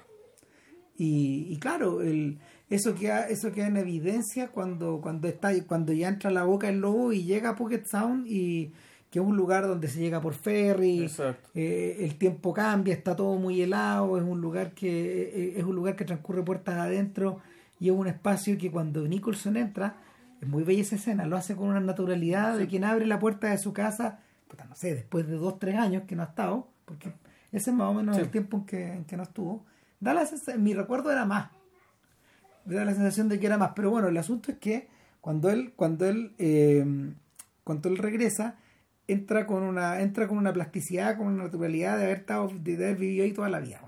Probablemente tenía hasta las llaves de la casa.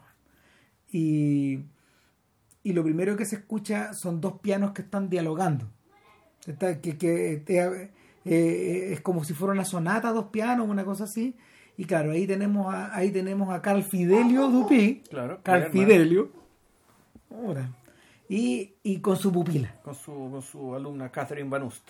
Los Claro. cuales fueron mencionados en la, en la conversación con el hermano anteriormente. Claro. Y donde además la, en esa conversación también te queda claro, te presentan un poco al personaje de Carl ¿cachai? como un personaje un poco ridículo. En el sentido que los dos hermanos, en el fondo, él tuvo, tuvo, tuvo una especie de desgracia, ¿cachai? Que en el fondo puta, chocó con una su- chocó en bicicleta con un amigo, le dejó el cuello doblado, por lo tanto ya no puede seguir tocando violín, porque con el violín tienes que doblar el cuello, ¿cachai? Entonces ahora está haciendo sí. piano. Y ellos lo tomaron un poco como a la risa, ¿cachai? En el fondo como si fuera un personaje que, que una naturalmente su hermano lo quieren y qué sé yo, pero que ellos, ellos los dos lo perciben como, como si fueran, como, como si estuviera debajo de ellos. ¿cachai? El, puta, es como la relación de Paul y Camille Claudel un poco. Es el hermano mayor, de hecho. Claro, el hermano mayor, pero que estos dos no se lo toman muy en serio. Interesantemente ese personaje de hecho está interpretado por un actor que años después se convertiría en un sujeto legendario de la televisión norteamericana.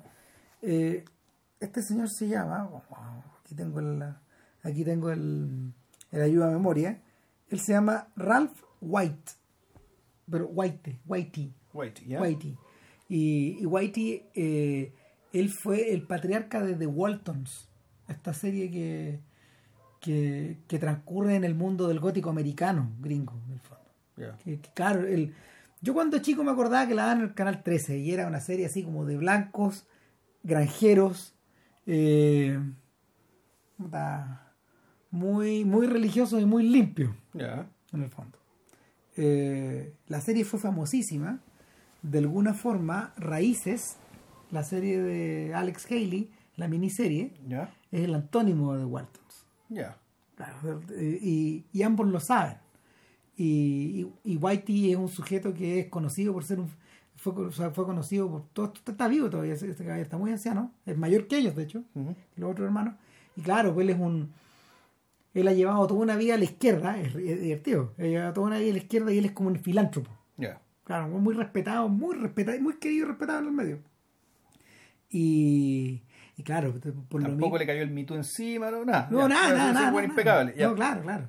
Entonces, el, el- este señor, claro, pues es muy divertido verlo en un papel así, porque es todo lo contrario, es todo lo contrario de lo que se convertiría. Y así en el fondo, el, aquí viene la...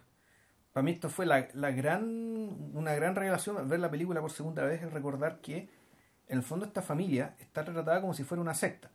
Sí, pues como los Glass. Claro, el, el, el punto es que eh, también uno puede pensar que eh, todas las familias, en algún momento, desde la perspectiva de un hijo, digamos, ¿cachai? son percibidas como una secta. Lo son. Sobre todo, digamos, aquellas donde la figura paterna es más o menos fuerte, donde hay cierta, hay cierta rigidez en términos de costumbres, ¿cachai? El fondo son mini sectas. ¿cachai? Se te pide, se te pide adscripción, Claro. se te pide de alguna manera ser veraz, se te pide también, no sé, de alguna forma eh, la palabra fidelidad no, no es ser fiel, es No, pero ser, no, si obediencia. es ser claro, es, es ser obediente en el fondo, pero a- a- a- a, la cosa es sana en la medida de que haya ciertos niveles que no se traspasen Claro. y, que no, y, que, y que no cuestionen tu individualismo. Pero claro, pero en el fondo tú, tú te das cuenta, esto tú lo que tienes, en cuanto a tus tres hijos, son tres formas distintas ¿cachai? de lidiar ¿cachai? con esta secta. Claro. Donde tienes uno, la obediencia, que es el hijo, el caso del hijo mayor, por el cual los otros dos hijos en el fondo se ríen de él. En el fondo yo creo por, por la razón por la que tanto Tita como, eh, como Bobby, en el fondo des- desprecian un poco digamos, a, este, a, este, a este hermano mayor, es porque es tan obediente de la secta que llega a ser un personaje un poco nulo, un poco nada. En cambio, Tita, Tita, yo creo que es el personaje más trágico de- de los tres, porque Tita es un personaje que tiene conciencia, digamos, ¿cachai? Del lugar en el que está metido, del daño que le hace, y sin embargo, por entre el temor. Eh, el temor a, a salir del mundo, el temor a despilfarrar su talento, y también por el amor. Que siente por su padre y por, eh, bueno, es otra cosa, ¿dónde está la madre? Por ningún lado. No, no está en ninguna parte, no se O sea, da la sensación de que esta señora se fugó. Se, da la sensación de que se fugó en algún momento. Porque no ni siquiera hay un cementerio cerca donde la vayan a visitar, ¿cachai? En realidad, Loco, no hay fotos. No hay, fo- no hay nada, claro. No hay fotos. Mm. O sea, Nicolás Dupí eh, eh, llenó esa casa de él mismo El mismo de sus hijos. y los infectó de alguna manera con, con esta suerte como de. con esta suerte de. no sé. de culto por la música. Claro. Y el tercer, y claro, y, y Bobby, el hijo menor, naturalmente que el hijo de derechamente rebelde. Vamos a básicamente que él no toleró esta weá y se fue. ¿Ah? Y, Claro. y se fue nomás. Entonces, cuando vuelve Bobby a este, en fondo, la guarida de esta secta. Eh, donde conocemos a los hermanos, donde están estas tres formas de lidiar con esta realidad, y también en algún momento aparece la figura del padre, o la figura del padre del cual se habla mucho, como Coriolano, son estos personajes que en fondo están presentes sin estar, y cuando aparecen, como, te- te- como tenía un ataque, es un personaje que no habla. No. Sigue siendo una figura imponente. es una, una esfinge, tiene, Claro. tiene, tiene esta impronta como Hemingwayesca, Sí, es, como un Hemingway, claro, o Tolstoy, ¿cachai? En el fondo, sea, bueno, ese Ah. tipo de patriarca, que sigue teniendo una mirada, una mirada que no sabes si está perdida o una mirada penetrante al mismo tiempo. No sé si te está Sí. escrutando o simplemente no está. No, y cuando, y cuando, cuando te lo muestran, en el fondo es como un busto. Mm. Es como un busto que llevaban. Es como un busto que llevaba al living, después un busto que llevaba al comedor, es un busto que sacaba weón, a pasear, no sé, es, de ese- es de ese tipo. En el Claro. fondo, los brazos y las piernas de este hombre son un enfermero que anda dando vueltas y que interesantemente llama la atención de la hija Claro. todo el rato. Y es una extensión del padre, finalmente. El y, el único. El, un- el- el- Y que es un ex marín, por lo tanto tiene, Claro. tiene fortaleza, una fortaleza física Sí, sí, claro, es un gallo grandote, digamos, claro. Claro. Podría haber sido interpretado por, por Peter Boyle, Hmm. porque tiene, es un pelado, grandote, Colorín. claro, tiene, tiene como esa impronta. Pero claro, el, eh, eh, inmediatamente despierta, despierta atracción en la, en la hija por toda esta, por toda esta, por toda esta connotación, no sé, como de Electra Sí. que, que, que se genera ahí. Esto es lo más cercano que hay al Exacto. y bueno, y no sé, Bobby lo deja hacer nomás. Lo- Más adelante, de hecho, la única persona con la que se agarra combo es precisamente Con ese enfermero. con ese enfermero y agarrarse a combos con su viejo, Sí. literalmente. Entre medio, entre medio, Dupi eh, se infatúa con la pupila de Claro. Carl Fidelio. Con Catherine Fanust. Claro. Qué divertido también ese es un nombre. también es casi un nombre. eh, también es casi un nombre en clave de tragicómica, Sí. cómica, digamos. Eh, e- ella, ella finalmente, ella finalmente representa lo que los dupinos son. Claro. O sea, no sé, la ligazón de cientos de años con esta tierra americana. Esta, co- esta cosa holandesa, digamos. Y, y Fanust, eh, Fanust está interpretada por Susan Anspach, que era pareja de, de, de Nicholson en esa época. Ya. Madre de un hijo que este bruto no reconoció como por 20 años. Ya. Bueno, Nicholson tiene seis hijos de cinco madres distintas. A lo Clint Eastwood. Sí, claro. Ya. Wild Crazy Guy. po. Eh, y eh, la, el- ¿cómo se llama? La relación con Aspac duró re poco. ¿no? No, estaba en cualquier weá. Y el la vuelta es que eh, el, todo este idilio o toda esta relación o toda esta o toda esta suerte como mejor de conquista de conquista frustrada o de conquista eh, de conquista en clave de parodia eh, es ejecutada por Duby como que como si fuera Clark Gable en una película sea como apelando al macho interior Sí.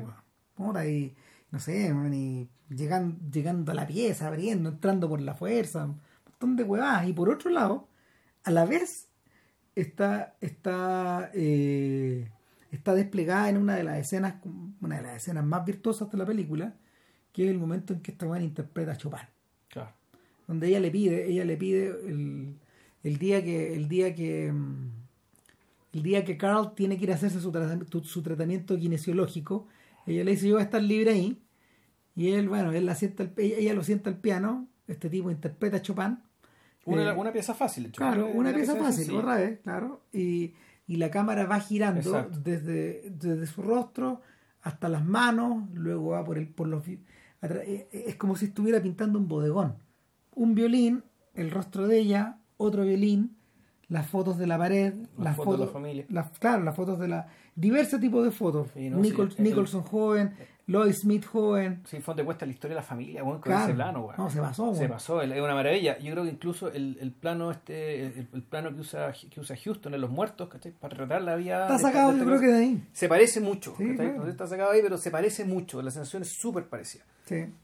Entonces, eh, y es, una, es un plano circular Mm. que acaba efectivamente, eh, no me acuerdo, eh, acaba en el rostro de ella, ¿o ¿no? El rostro de ella, o de repente vuelve al rostro de él, digamos. ¿cachai? Claro. Y sin embargo, el, todo lo sublime de, de- de la interpretación, acompañado de lo sublime del, del- del cuadro, básicamente se quiebra por el cinismo Sí. de, de Bobby. digamos. Yo creo que hay que hacer, hay que hacer una, una pequeña mención ahí al fotógrafo de la película, que La- la- las Lokovacs, Las sí. No, se pasó, man. Porque Kovacs, Que el mismo DC Rider, que está claro, el mismo DC Rider, el mismo de, de The Last Movie, el mismo de Targets, de Paper Moon, es, es- es- es el, gran, el gran colaborador de la primera etapa de la carrera de Peter Bogdanovich. Ya. y, y, y es uno de estos es uno de estos tantos húngaros que, que repletaron la historia del cine americano de los 70 que, que, que, en el fo- que, que efectivamente estos gallos huyeron de huyeron de la Hungría ocupada por los soviéticos Ya. de la misma forma que, Arrancaron lo- de- del 56 para adelante. digamos, de la misma forma que lo hicieron los Los checos y después los A polacos mediados de los 60, después los. Ya. los polacos entonces forman parte forman parte de de, de- de toda esa diáspora. Eh, ahora cuando cuando el movimiento se efectúa tal como decía Vilcher recién eh, ella está muy conmovida y él reacciona como un bruto. Él dice ah bueno filo eh, escogí la pieza más fácil de la que me acordaba y la verdad es que a los ocho años La tocaba mejor de lo que estoy tocando, lo que la toqué ahora. pero ¿y el sentimiento? No, yo no sentí nada. No, no siento nada. Las pizzas. No, no siento nada. Claro, y ahí, ahí, ahí reacciona como Gable. O sea, como, como este macho recio, silencioso, man, de que, que, que, no sé, Nicholson solo puede interpretar en clave Tommy Jerry. Pues, total, no lo podéis creer. No, no, no, este- no, no. Eh, Nicholson, es, Nicholson es el antónimo de Gary Cooper. De, de estos sujetos fuertes, callados y introspectivos de, de las películas del oeste.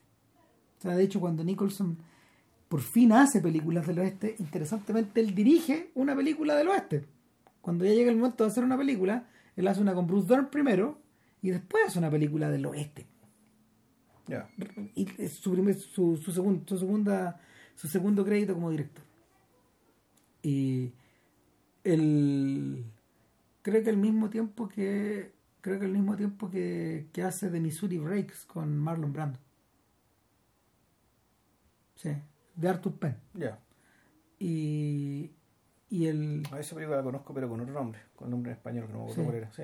Sí, sí, y el rara, rara. Y el es un western, es un western que viene desde la izquierda profunda. Sí. Ahora, esta escena, más allá de que tú sabes de, de, de- de dónde viene el quiebre. En el fondo, esta escena también te marca un quiebre y te marca una. En el fondo, lo que te marca es que uno podría entender que la vuelta, que un poco la vuelta a su casa, también es un poco para que, el fondo, el testear, ¿cachai? A ver si es que me siento cómodo acá, dado que no me siento cómodo allá. Y sin embargo, tú en, esa, en esta escena en particular, tú te das cuenta que lo que está podrido allá también está podrido acá. Se fue toda la cresta. ¿cachai? O sea, que, el, realmente el, el problema el problema es él. Uno podría incluso decir que Five Easy Pieces podría ser la continuación de una historia de rebeldía juvenil. ¿cachai? A Five Easy Pieces podría ser qué pasó, qué pasó, ¿cachai?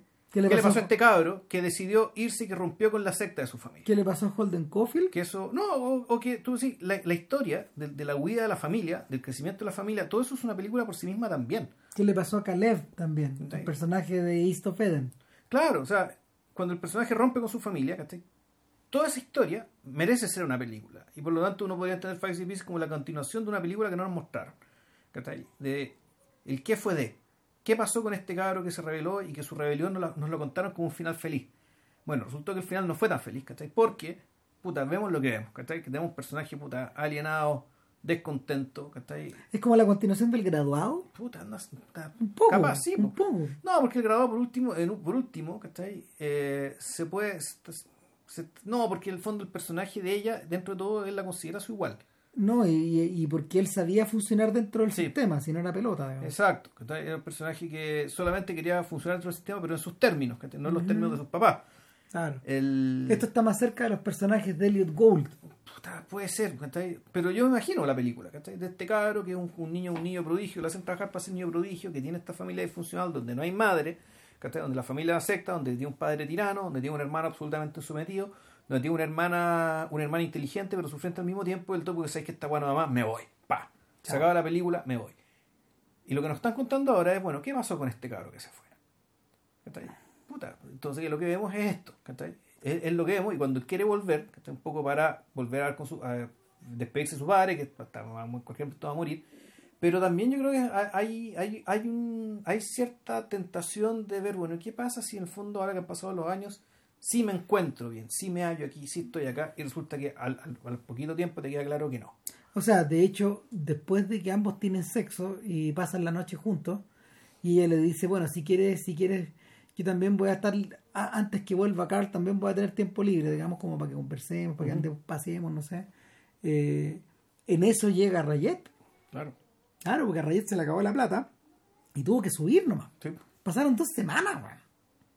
Bueno, lo tuvo botada ahí, bueno, Así, claro. como si nada. Y, y claro, Y obviamente... este weón se le desata el infierno. Obviamente Claro. ella, e- e- ella se convierte rápido en un pez fuera del agua. Fíjate que no es maltratada por la familia No, pues gente educada y sí, pues. y no, no, no la pasan mal con ella. Eh, ella está ella está muy desconectada, pasa preguntando, no tiene ni un código. Exacto. Y en el fondo no debería por qué tenerlo. No, exacto, tenemos que tenerlo. O sea, sobre todo, sobre todo con esta, sobre todo con estas familias que funcionan eh, puertas adentro, eh, es imposible tener los códigos. No, no tenéis cómo. Y acá también hay un tema cultural y social. Sí, pues. súmale eso. Entonces, y eso se desata especialmente cuando llegan los amigos de Carl. Claro, que es una de las escenas más críticas de la película en términos del. Eh, en términos del maniqueísmo, ¿cachai? En términos de la, de la ferocidad con que es tratado cierto tipo, cierto tipo de persona, ¿cachai? Y cierto tipo de medios, Que, que- que es algo que en fondo que no. que esa escena no tiene la delicadeza que tiene el que tiene el resto de la película para No. tratar de aquello que le importa. O sea, en el fondo, esta, esta escena es un poco un renuncio. Así, así, así es mirada hoy. El, mira, yo creo que obedece a dos cosas. Uno, a, uno sirve para sirve un para catalizador, pues. Sirve para subir la temperatura Sí. para que finalmente Para que explote. para que Nicholson Sí. pueda explotar y se pueda agarrar a cachos con el enfermero. Sí, claro. Sirve para eso. Pero por otro lado, viendo hace poco Julieta de los Espíritus, esta escena está copiada de ahí. Chuta, ya. está sacada de ahí porque porque el, eh, es la escena donde donde Julieta eh, se prepara para recibir a su marido que viene no sé viene como llegando de un viaje eh, en la noche de su aniversario de matrimonio ella estaba harto rato eligiendo no sé una peluca la peluca que se va a poner eh, como si estuviera ensayando una representación como si fuera a entrar a, a escena eh, con sus dos ayudantes, que son las dos empleadas de la casa, que están vestidas como entre enfermeras, como entre asistentes, como entre tramoyas, como entre maquilladoras, etcétera. Llega este animal, que es claramente Fellini, Ya. claro, que, no, que, se, que se retrata a sí mismo como un, Como un energúmeno, un monstruo, un monstruo. Se pasó, se pasó el viejo. Eh, el- y llega con, llega con su corte. Claro, ¿no? Y, llega- y llegan los monstruos. Llega, no sé, llega, llegan amigas de ella, llegan amigas de él, llega un profesor, llega un medium, Sí. llega un payaso, llega...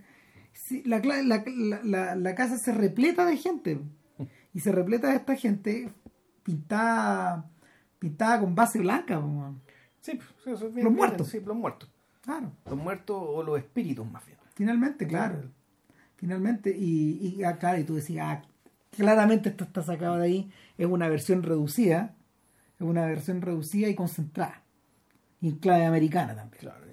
En clave, guanes- en clave burguesa americana. Por Claro, lo porque muy calma, muy, senta, muy sentados todos. muchas Claro, referencias claro, centroeuropeas, claro, muchas, claro, Eh, fingiendo, fingiendo una educación que no es tal, ¿cachai? porque finalmente la, la mujer que habla, de hecho, eh, eh, eh, es precisamente, no sé, por el, el concentrado de, de, de, de, de un de, de indechado de intelectualismo, de, de cierto maniqueísmo, de cierta, de cierta postura forzada, progresista, eh, de cierto feminismo, de cierto feminismo de manual, etcétera. Es un monstruo, es un monstruo. O sea, Claro. a, tal, a tal nivel que de inmediato es arras- e- incluso es atacado por los hermanos, Sí, porque, porque se empieza, se empe- empieza a ser como que Karen Black no existe, esta mujer. O sea, es- es- la escucha hablar y dice, bueno, aquí está. Estas vocales abiertas. Esta gente que habla, esta gente, esta gente que habla, mm, esta gente que habla como si estuviera en la plaza. A esto me refería, dice la mujer. No, se pasó. Hoy no hay una tele por acá. Pues la tele. Pues si la tele es pura basura. No, pero hay algunas cosas buenas en la tele. ya. Puta. Puta. Bueno, la, el punto es que aquí, claro, aquí, hay- aquí hay brocha gruesa. Sí, Entonces, hay claro. que decirlo, aquí hay brocha, gruesa y ante esa brocha gruesa, que esa brocha gruesa, como dice bien Ram, digamos que está hecha para que hacer más creíble Para llegar, la para explosión. llegar, la explosión. Pues todo eso trata. En el fondo, la, la furia descontrolable que este bueno trataba de controlar Claro. de una u otra manera, digamos, y que explota de manera modulada. Por ejemplo, la escena del restaurante, cuando está con las dos, con las dos latosas, digamos, ¿cachai? Ahí también, hay- esa es otra escena donde el tipo también tiene una mini explosión. Claro, que, Correcto. que ese- que esa probablemente es la escena más famosa de la película, que no la habíamos mencionado. No, que, que es algo que Nicholson hizo de verdad. Entonces, uno lo. Nicholson lo cuenta en los extras de Criterion, que algunos de hecho están subidos a YouTube. Entonces dice, bueno, lo que pasa es que eh, esa escena fue improvisada, pero también me había pasado, y como que Raffleson les dice, no, lo que pasa es que un tipo del, un tipo de la un tipo de la producción vio este weón barrer con una como una mesa, digamos. claro, y la persona que estaba con él es la, es la actriz que interpreta a la mesera Ah, ya. eh, compartiendo. Entonces, Sí. ella, eh, y, y Raffleson dice, ella extremó esta situación para que esto finalmente reventara como lo hizo en pantalla, porque la escena no estaba escrita así tampoco. Ya. Ah, Claro, ella, ella, ella lo impulsó para que Esteban agarrara los vasos y todo y ¡ram! Ah, con la mano. Claro, no, se pasó.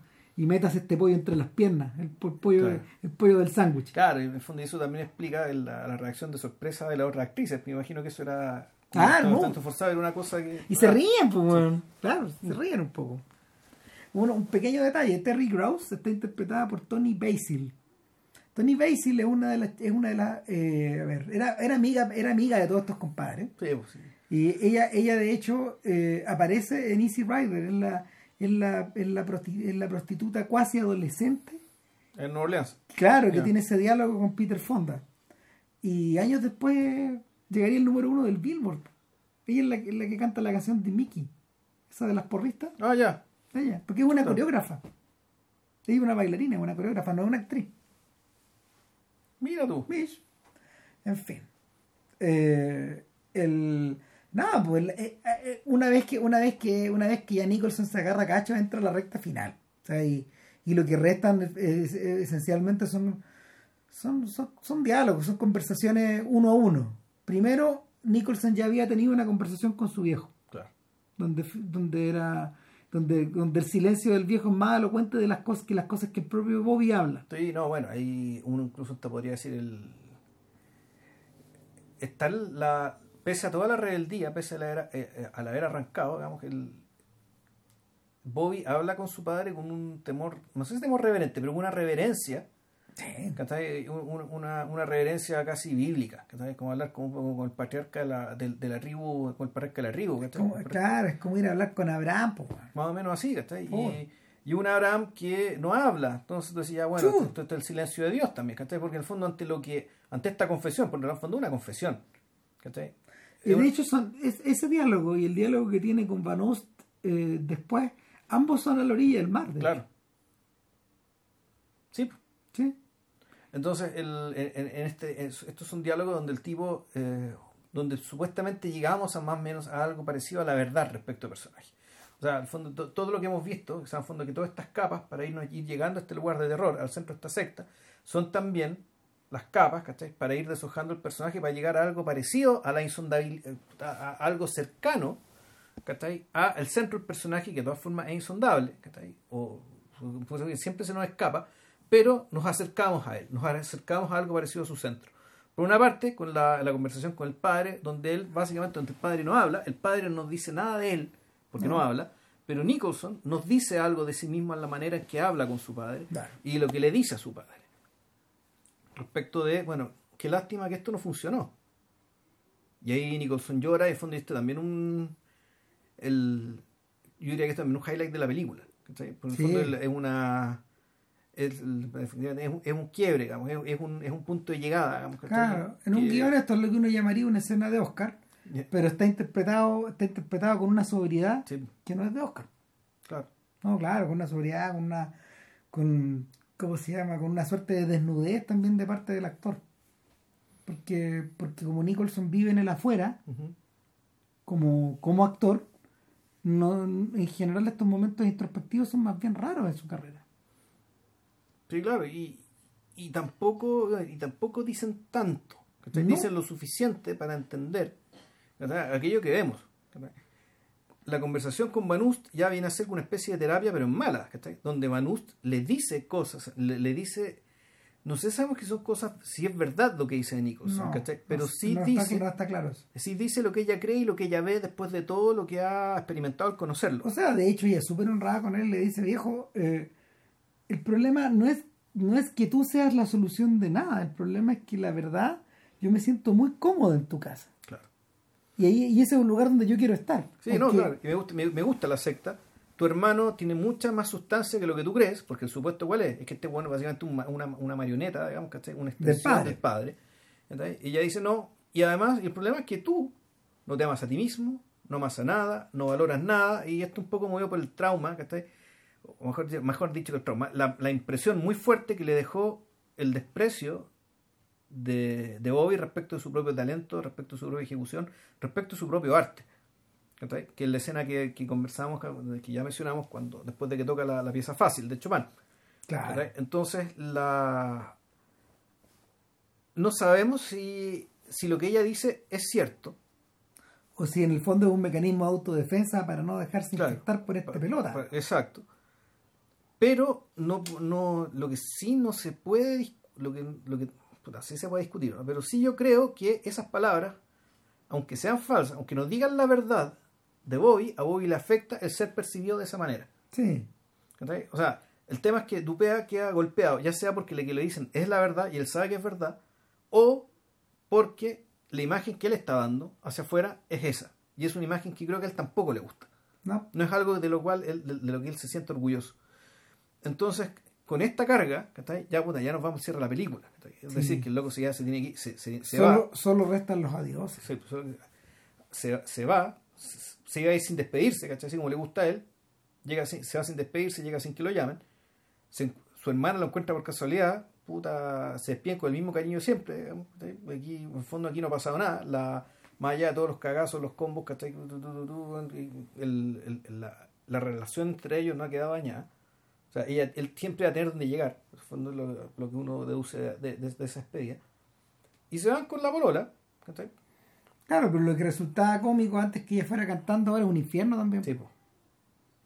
Claro, pues, ella está un poco en la misma. Eh, están volviendo, están volviendo de donde vinieron. O sea, están volviendo, supuestamente se están volviendo desde Washington, el estado de Washington, la costa oeste al Claro, norte, hasta Los Ángeles. hasta, hasta la cercanía de Los Ángeles, hasta California. Claro. Y puta, el. Y aquí viene la secuencia que es que también, en fondo, Es la secuencia icónica, una de las grandes secuencias del Exacto. cine americano de todos los tiempos. O sea, que, que este weón se mete a un baño. en o sea no, llegan a una estación de Exacto. servicio.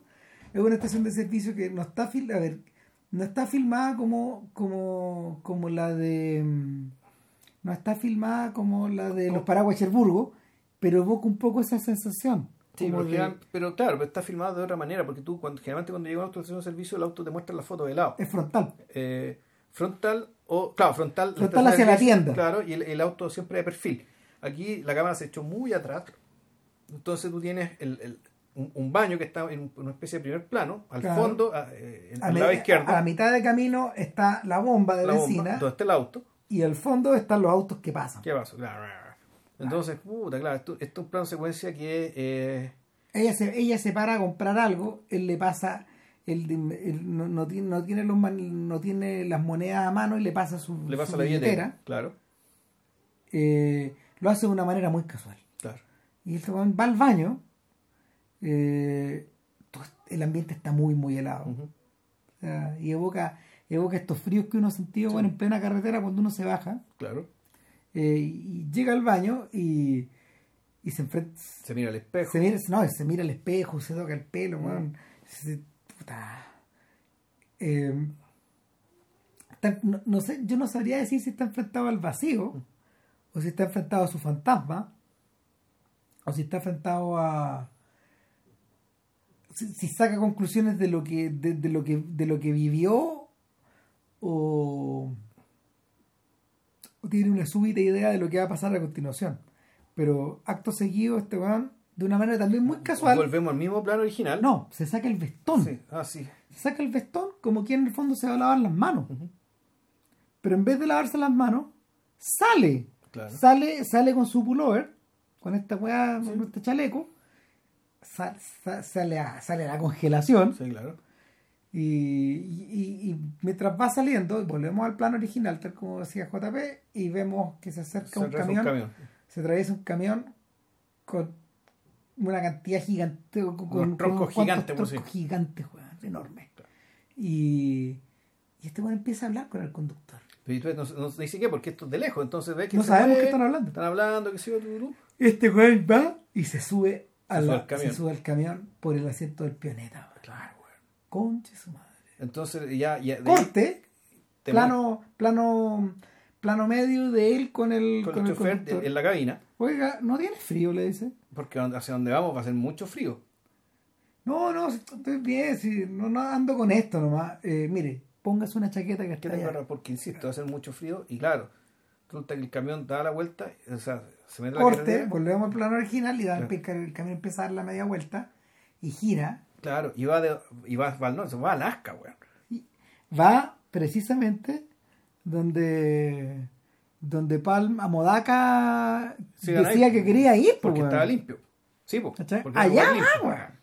Cosa que el lugar que no está limpio porque hay extracción petrolera. Da lo mismo, pero en el fondo, pero claro. El, el mito te dice en, que. En, el- en el fondo, eh, eh, que el en lugar el donde- fondo, el- en el fondo la, la fuga de Dupuy es la misma de Modaca al final. En el fondo, puta, sí, pero no. ¿cachai? Se va para Alaska, por el fondo es lo más lejos que pille, pero yo creo que lo que está detrás, es el. Es como el Madallo. Bueno, sabéis que todavía no. Todavía no, ¿cachai? El caso de Madallo todavía no me quiero morir, ¿cachai? Claro. El caso de este yo todavía no me quiero sentar. Todavía puedo arrancar. Todavía puedo seguir arrancando. ¿cachai? Bueno, El- eh, es que a sentarse Sí. para esta man es morir. sí. Y, y mientras mientras la mientras la el bus gira, perdón, el, el camión gira y se aleja y se aleja y se pierde porque Claro. te pone, efect- efectivamente Nicholson se va nomás. Sí, El- el camión se lo lleva. Claro, se lo lleva, se lo lleva, se lo lleva, quizás hasta que no se paren un kilómetro más allá y se devuelvan, digamos, después de la toma. Ujú. Y, y vemos a vemos a Black volver a hablar con el con el con el bombero Ujú. que está limpiando el auto, lo está llenando de benzina como tal, tal como Nicholson Claro. le dijo. Y, y ella, va, ella va a buscarlo al baño. Claro. Y a ella no la vemos más. El, plano se mantiene, pero en el fondo ella queda abandonada en la mitad del camino con el con con, con las maletas, con el auto con Sí. el auto repleto de benzina, pero en la nada. Sí. Pero la última toma no es ella sentada dentro del auto. Como que todavía como que lo empieza a esperar. Que en el fondo la sensación es No, que no, no, no, De, no. Que, de que viene la espera. No, ella, ella, ella en el fondo. No, no, si empiezan a correr los créditos. Ya. Y con, Ah, sí. y con el ruido ambiente nomás. Y llega un momento ya en que eso todo se va a negro. Mm. Y la película se acaba y. Interesante. eh, en About Schmidt llega un punto en que este weón, Schmidt, estaciona el, la motorhome en una estación de servicio y el plano está replicado. Mm. Es el mismo plano. Y, y Schmidt llama por teléfono. Y la verdad es que ya no me acuerdo quién llama, pero Schmidt llora ahí. Mm.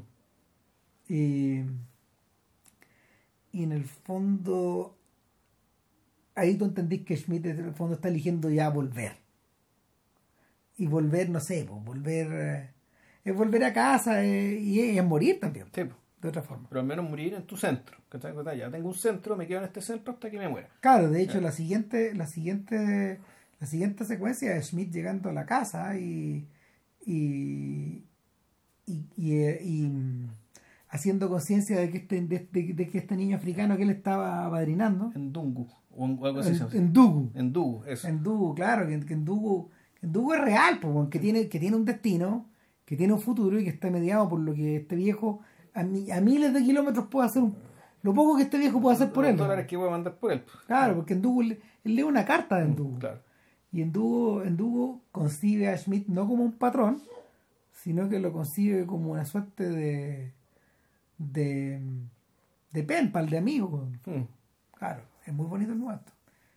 Y, y, y el- la, esa la película termina en esa epifanía. Claro. Claro, no, no- O sea, es una epifanía, pero al mismo tiempo también tiene algo ridículo. ¿cachai? también, O sea, también. El hecho de que el fondo, la, la- y no es ridículo por, por sino que por el, por el hecho de que en el fondo el, el verdadero contacto humano que termina teniendo este viejo, dada la vida que eligió de llevar, No está es- allí, es un po. cabro chico que está a no sé cuántos miles de kilómetros de distancia y que. Y, puta, y claro, y, y que ni siquiera las razones por las cuales está ayudando son necesariamente las que parece que son. Pueden ser razones bien espurias, que tienen que ver con el aburrimiento, tienen que ver con la mala conciencia, tienen que ver con cualquier cosa. O sea, que tiene que ver también con el adormecimiento en el Sí, que se, encontraba. sí. El, ese plano, de alguna forma, eh, con él sentado detrás del escritorio, eh, es equivalente al plano inicial de la película. Mm. En Omaha, cuando este momento está en la oficina, esperando que sean las seis, Para se ve- sí, se ve el reloj, claro, y, y como que él está pendiente del reloj y dice, ya, esta es una cuenta regresiva. O sea, y él tiene claro que la cuenta regresiva también es hacia el cementerio, weón. Obviamente. po. Claro. Eh, no, Padiupi, en el fondo, eh, es raro. eh, el, el- la, la toma, está, la toma está, es tan húmeda y tan nublada en términos como Sí. atmosféricos que, que, claro, bien puede dirigirse hacia la niebla, de la cual no se sale. Bien puede estar haciendo lo que, lo que Christopher McCandles Sí. Eh, mí me acordé también que podría haber estado haciendo eh, En cuando Into the Wild, digamos, cuando cuando marcha claro cuando marcha hacia Alaska Into eh, Into- en Into the Wild hicimos un podcast de eso No, no hecho podcast de Into the. Wild. y, y el y, y- y, bueno y pero también también puede ser lo, lo que lo que mencionabas tú recién ese de- el, el Madadayo aún no todavía Todavía no. todavía no o sea eh, en, en esta en esta vida que tiene más vueltas que una oreja en el fondo como dice Ortega eh, alguna vez volverá a regresar por acá pero esto no forma parte de la No historia puede ser que no. O incluso uno podría decir, ya, del gesto este de la chaqueta, en el fondo sabéis que me quiero morir de neumonía, weón. puta que se ¿Cachai? todo Que se va a toda la mierda. no claro Porque en el fondo también hay una gran displicencia respecto con, en- no, no le importa su salud. Como que está, está un- lo- o ya sea, la decisión que tomamos es tan radical ¿cachai? que ya no le importa la chaqueta o no, o básicamente el- la chaqueta sí importa precisamente porque su decisión consiste en ir a morirse lejos, o sea hay un momento en que este weón se para de la mesa y se va a carretear en, en, en Puget Sound eh, agarra el bote y se va al otro lado donde donde hay un bar.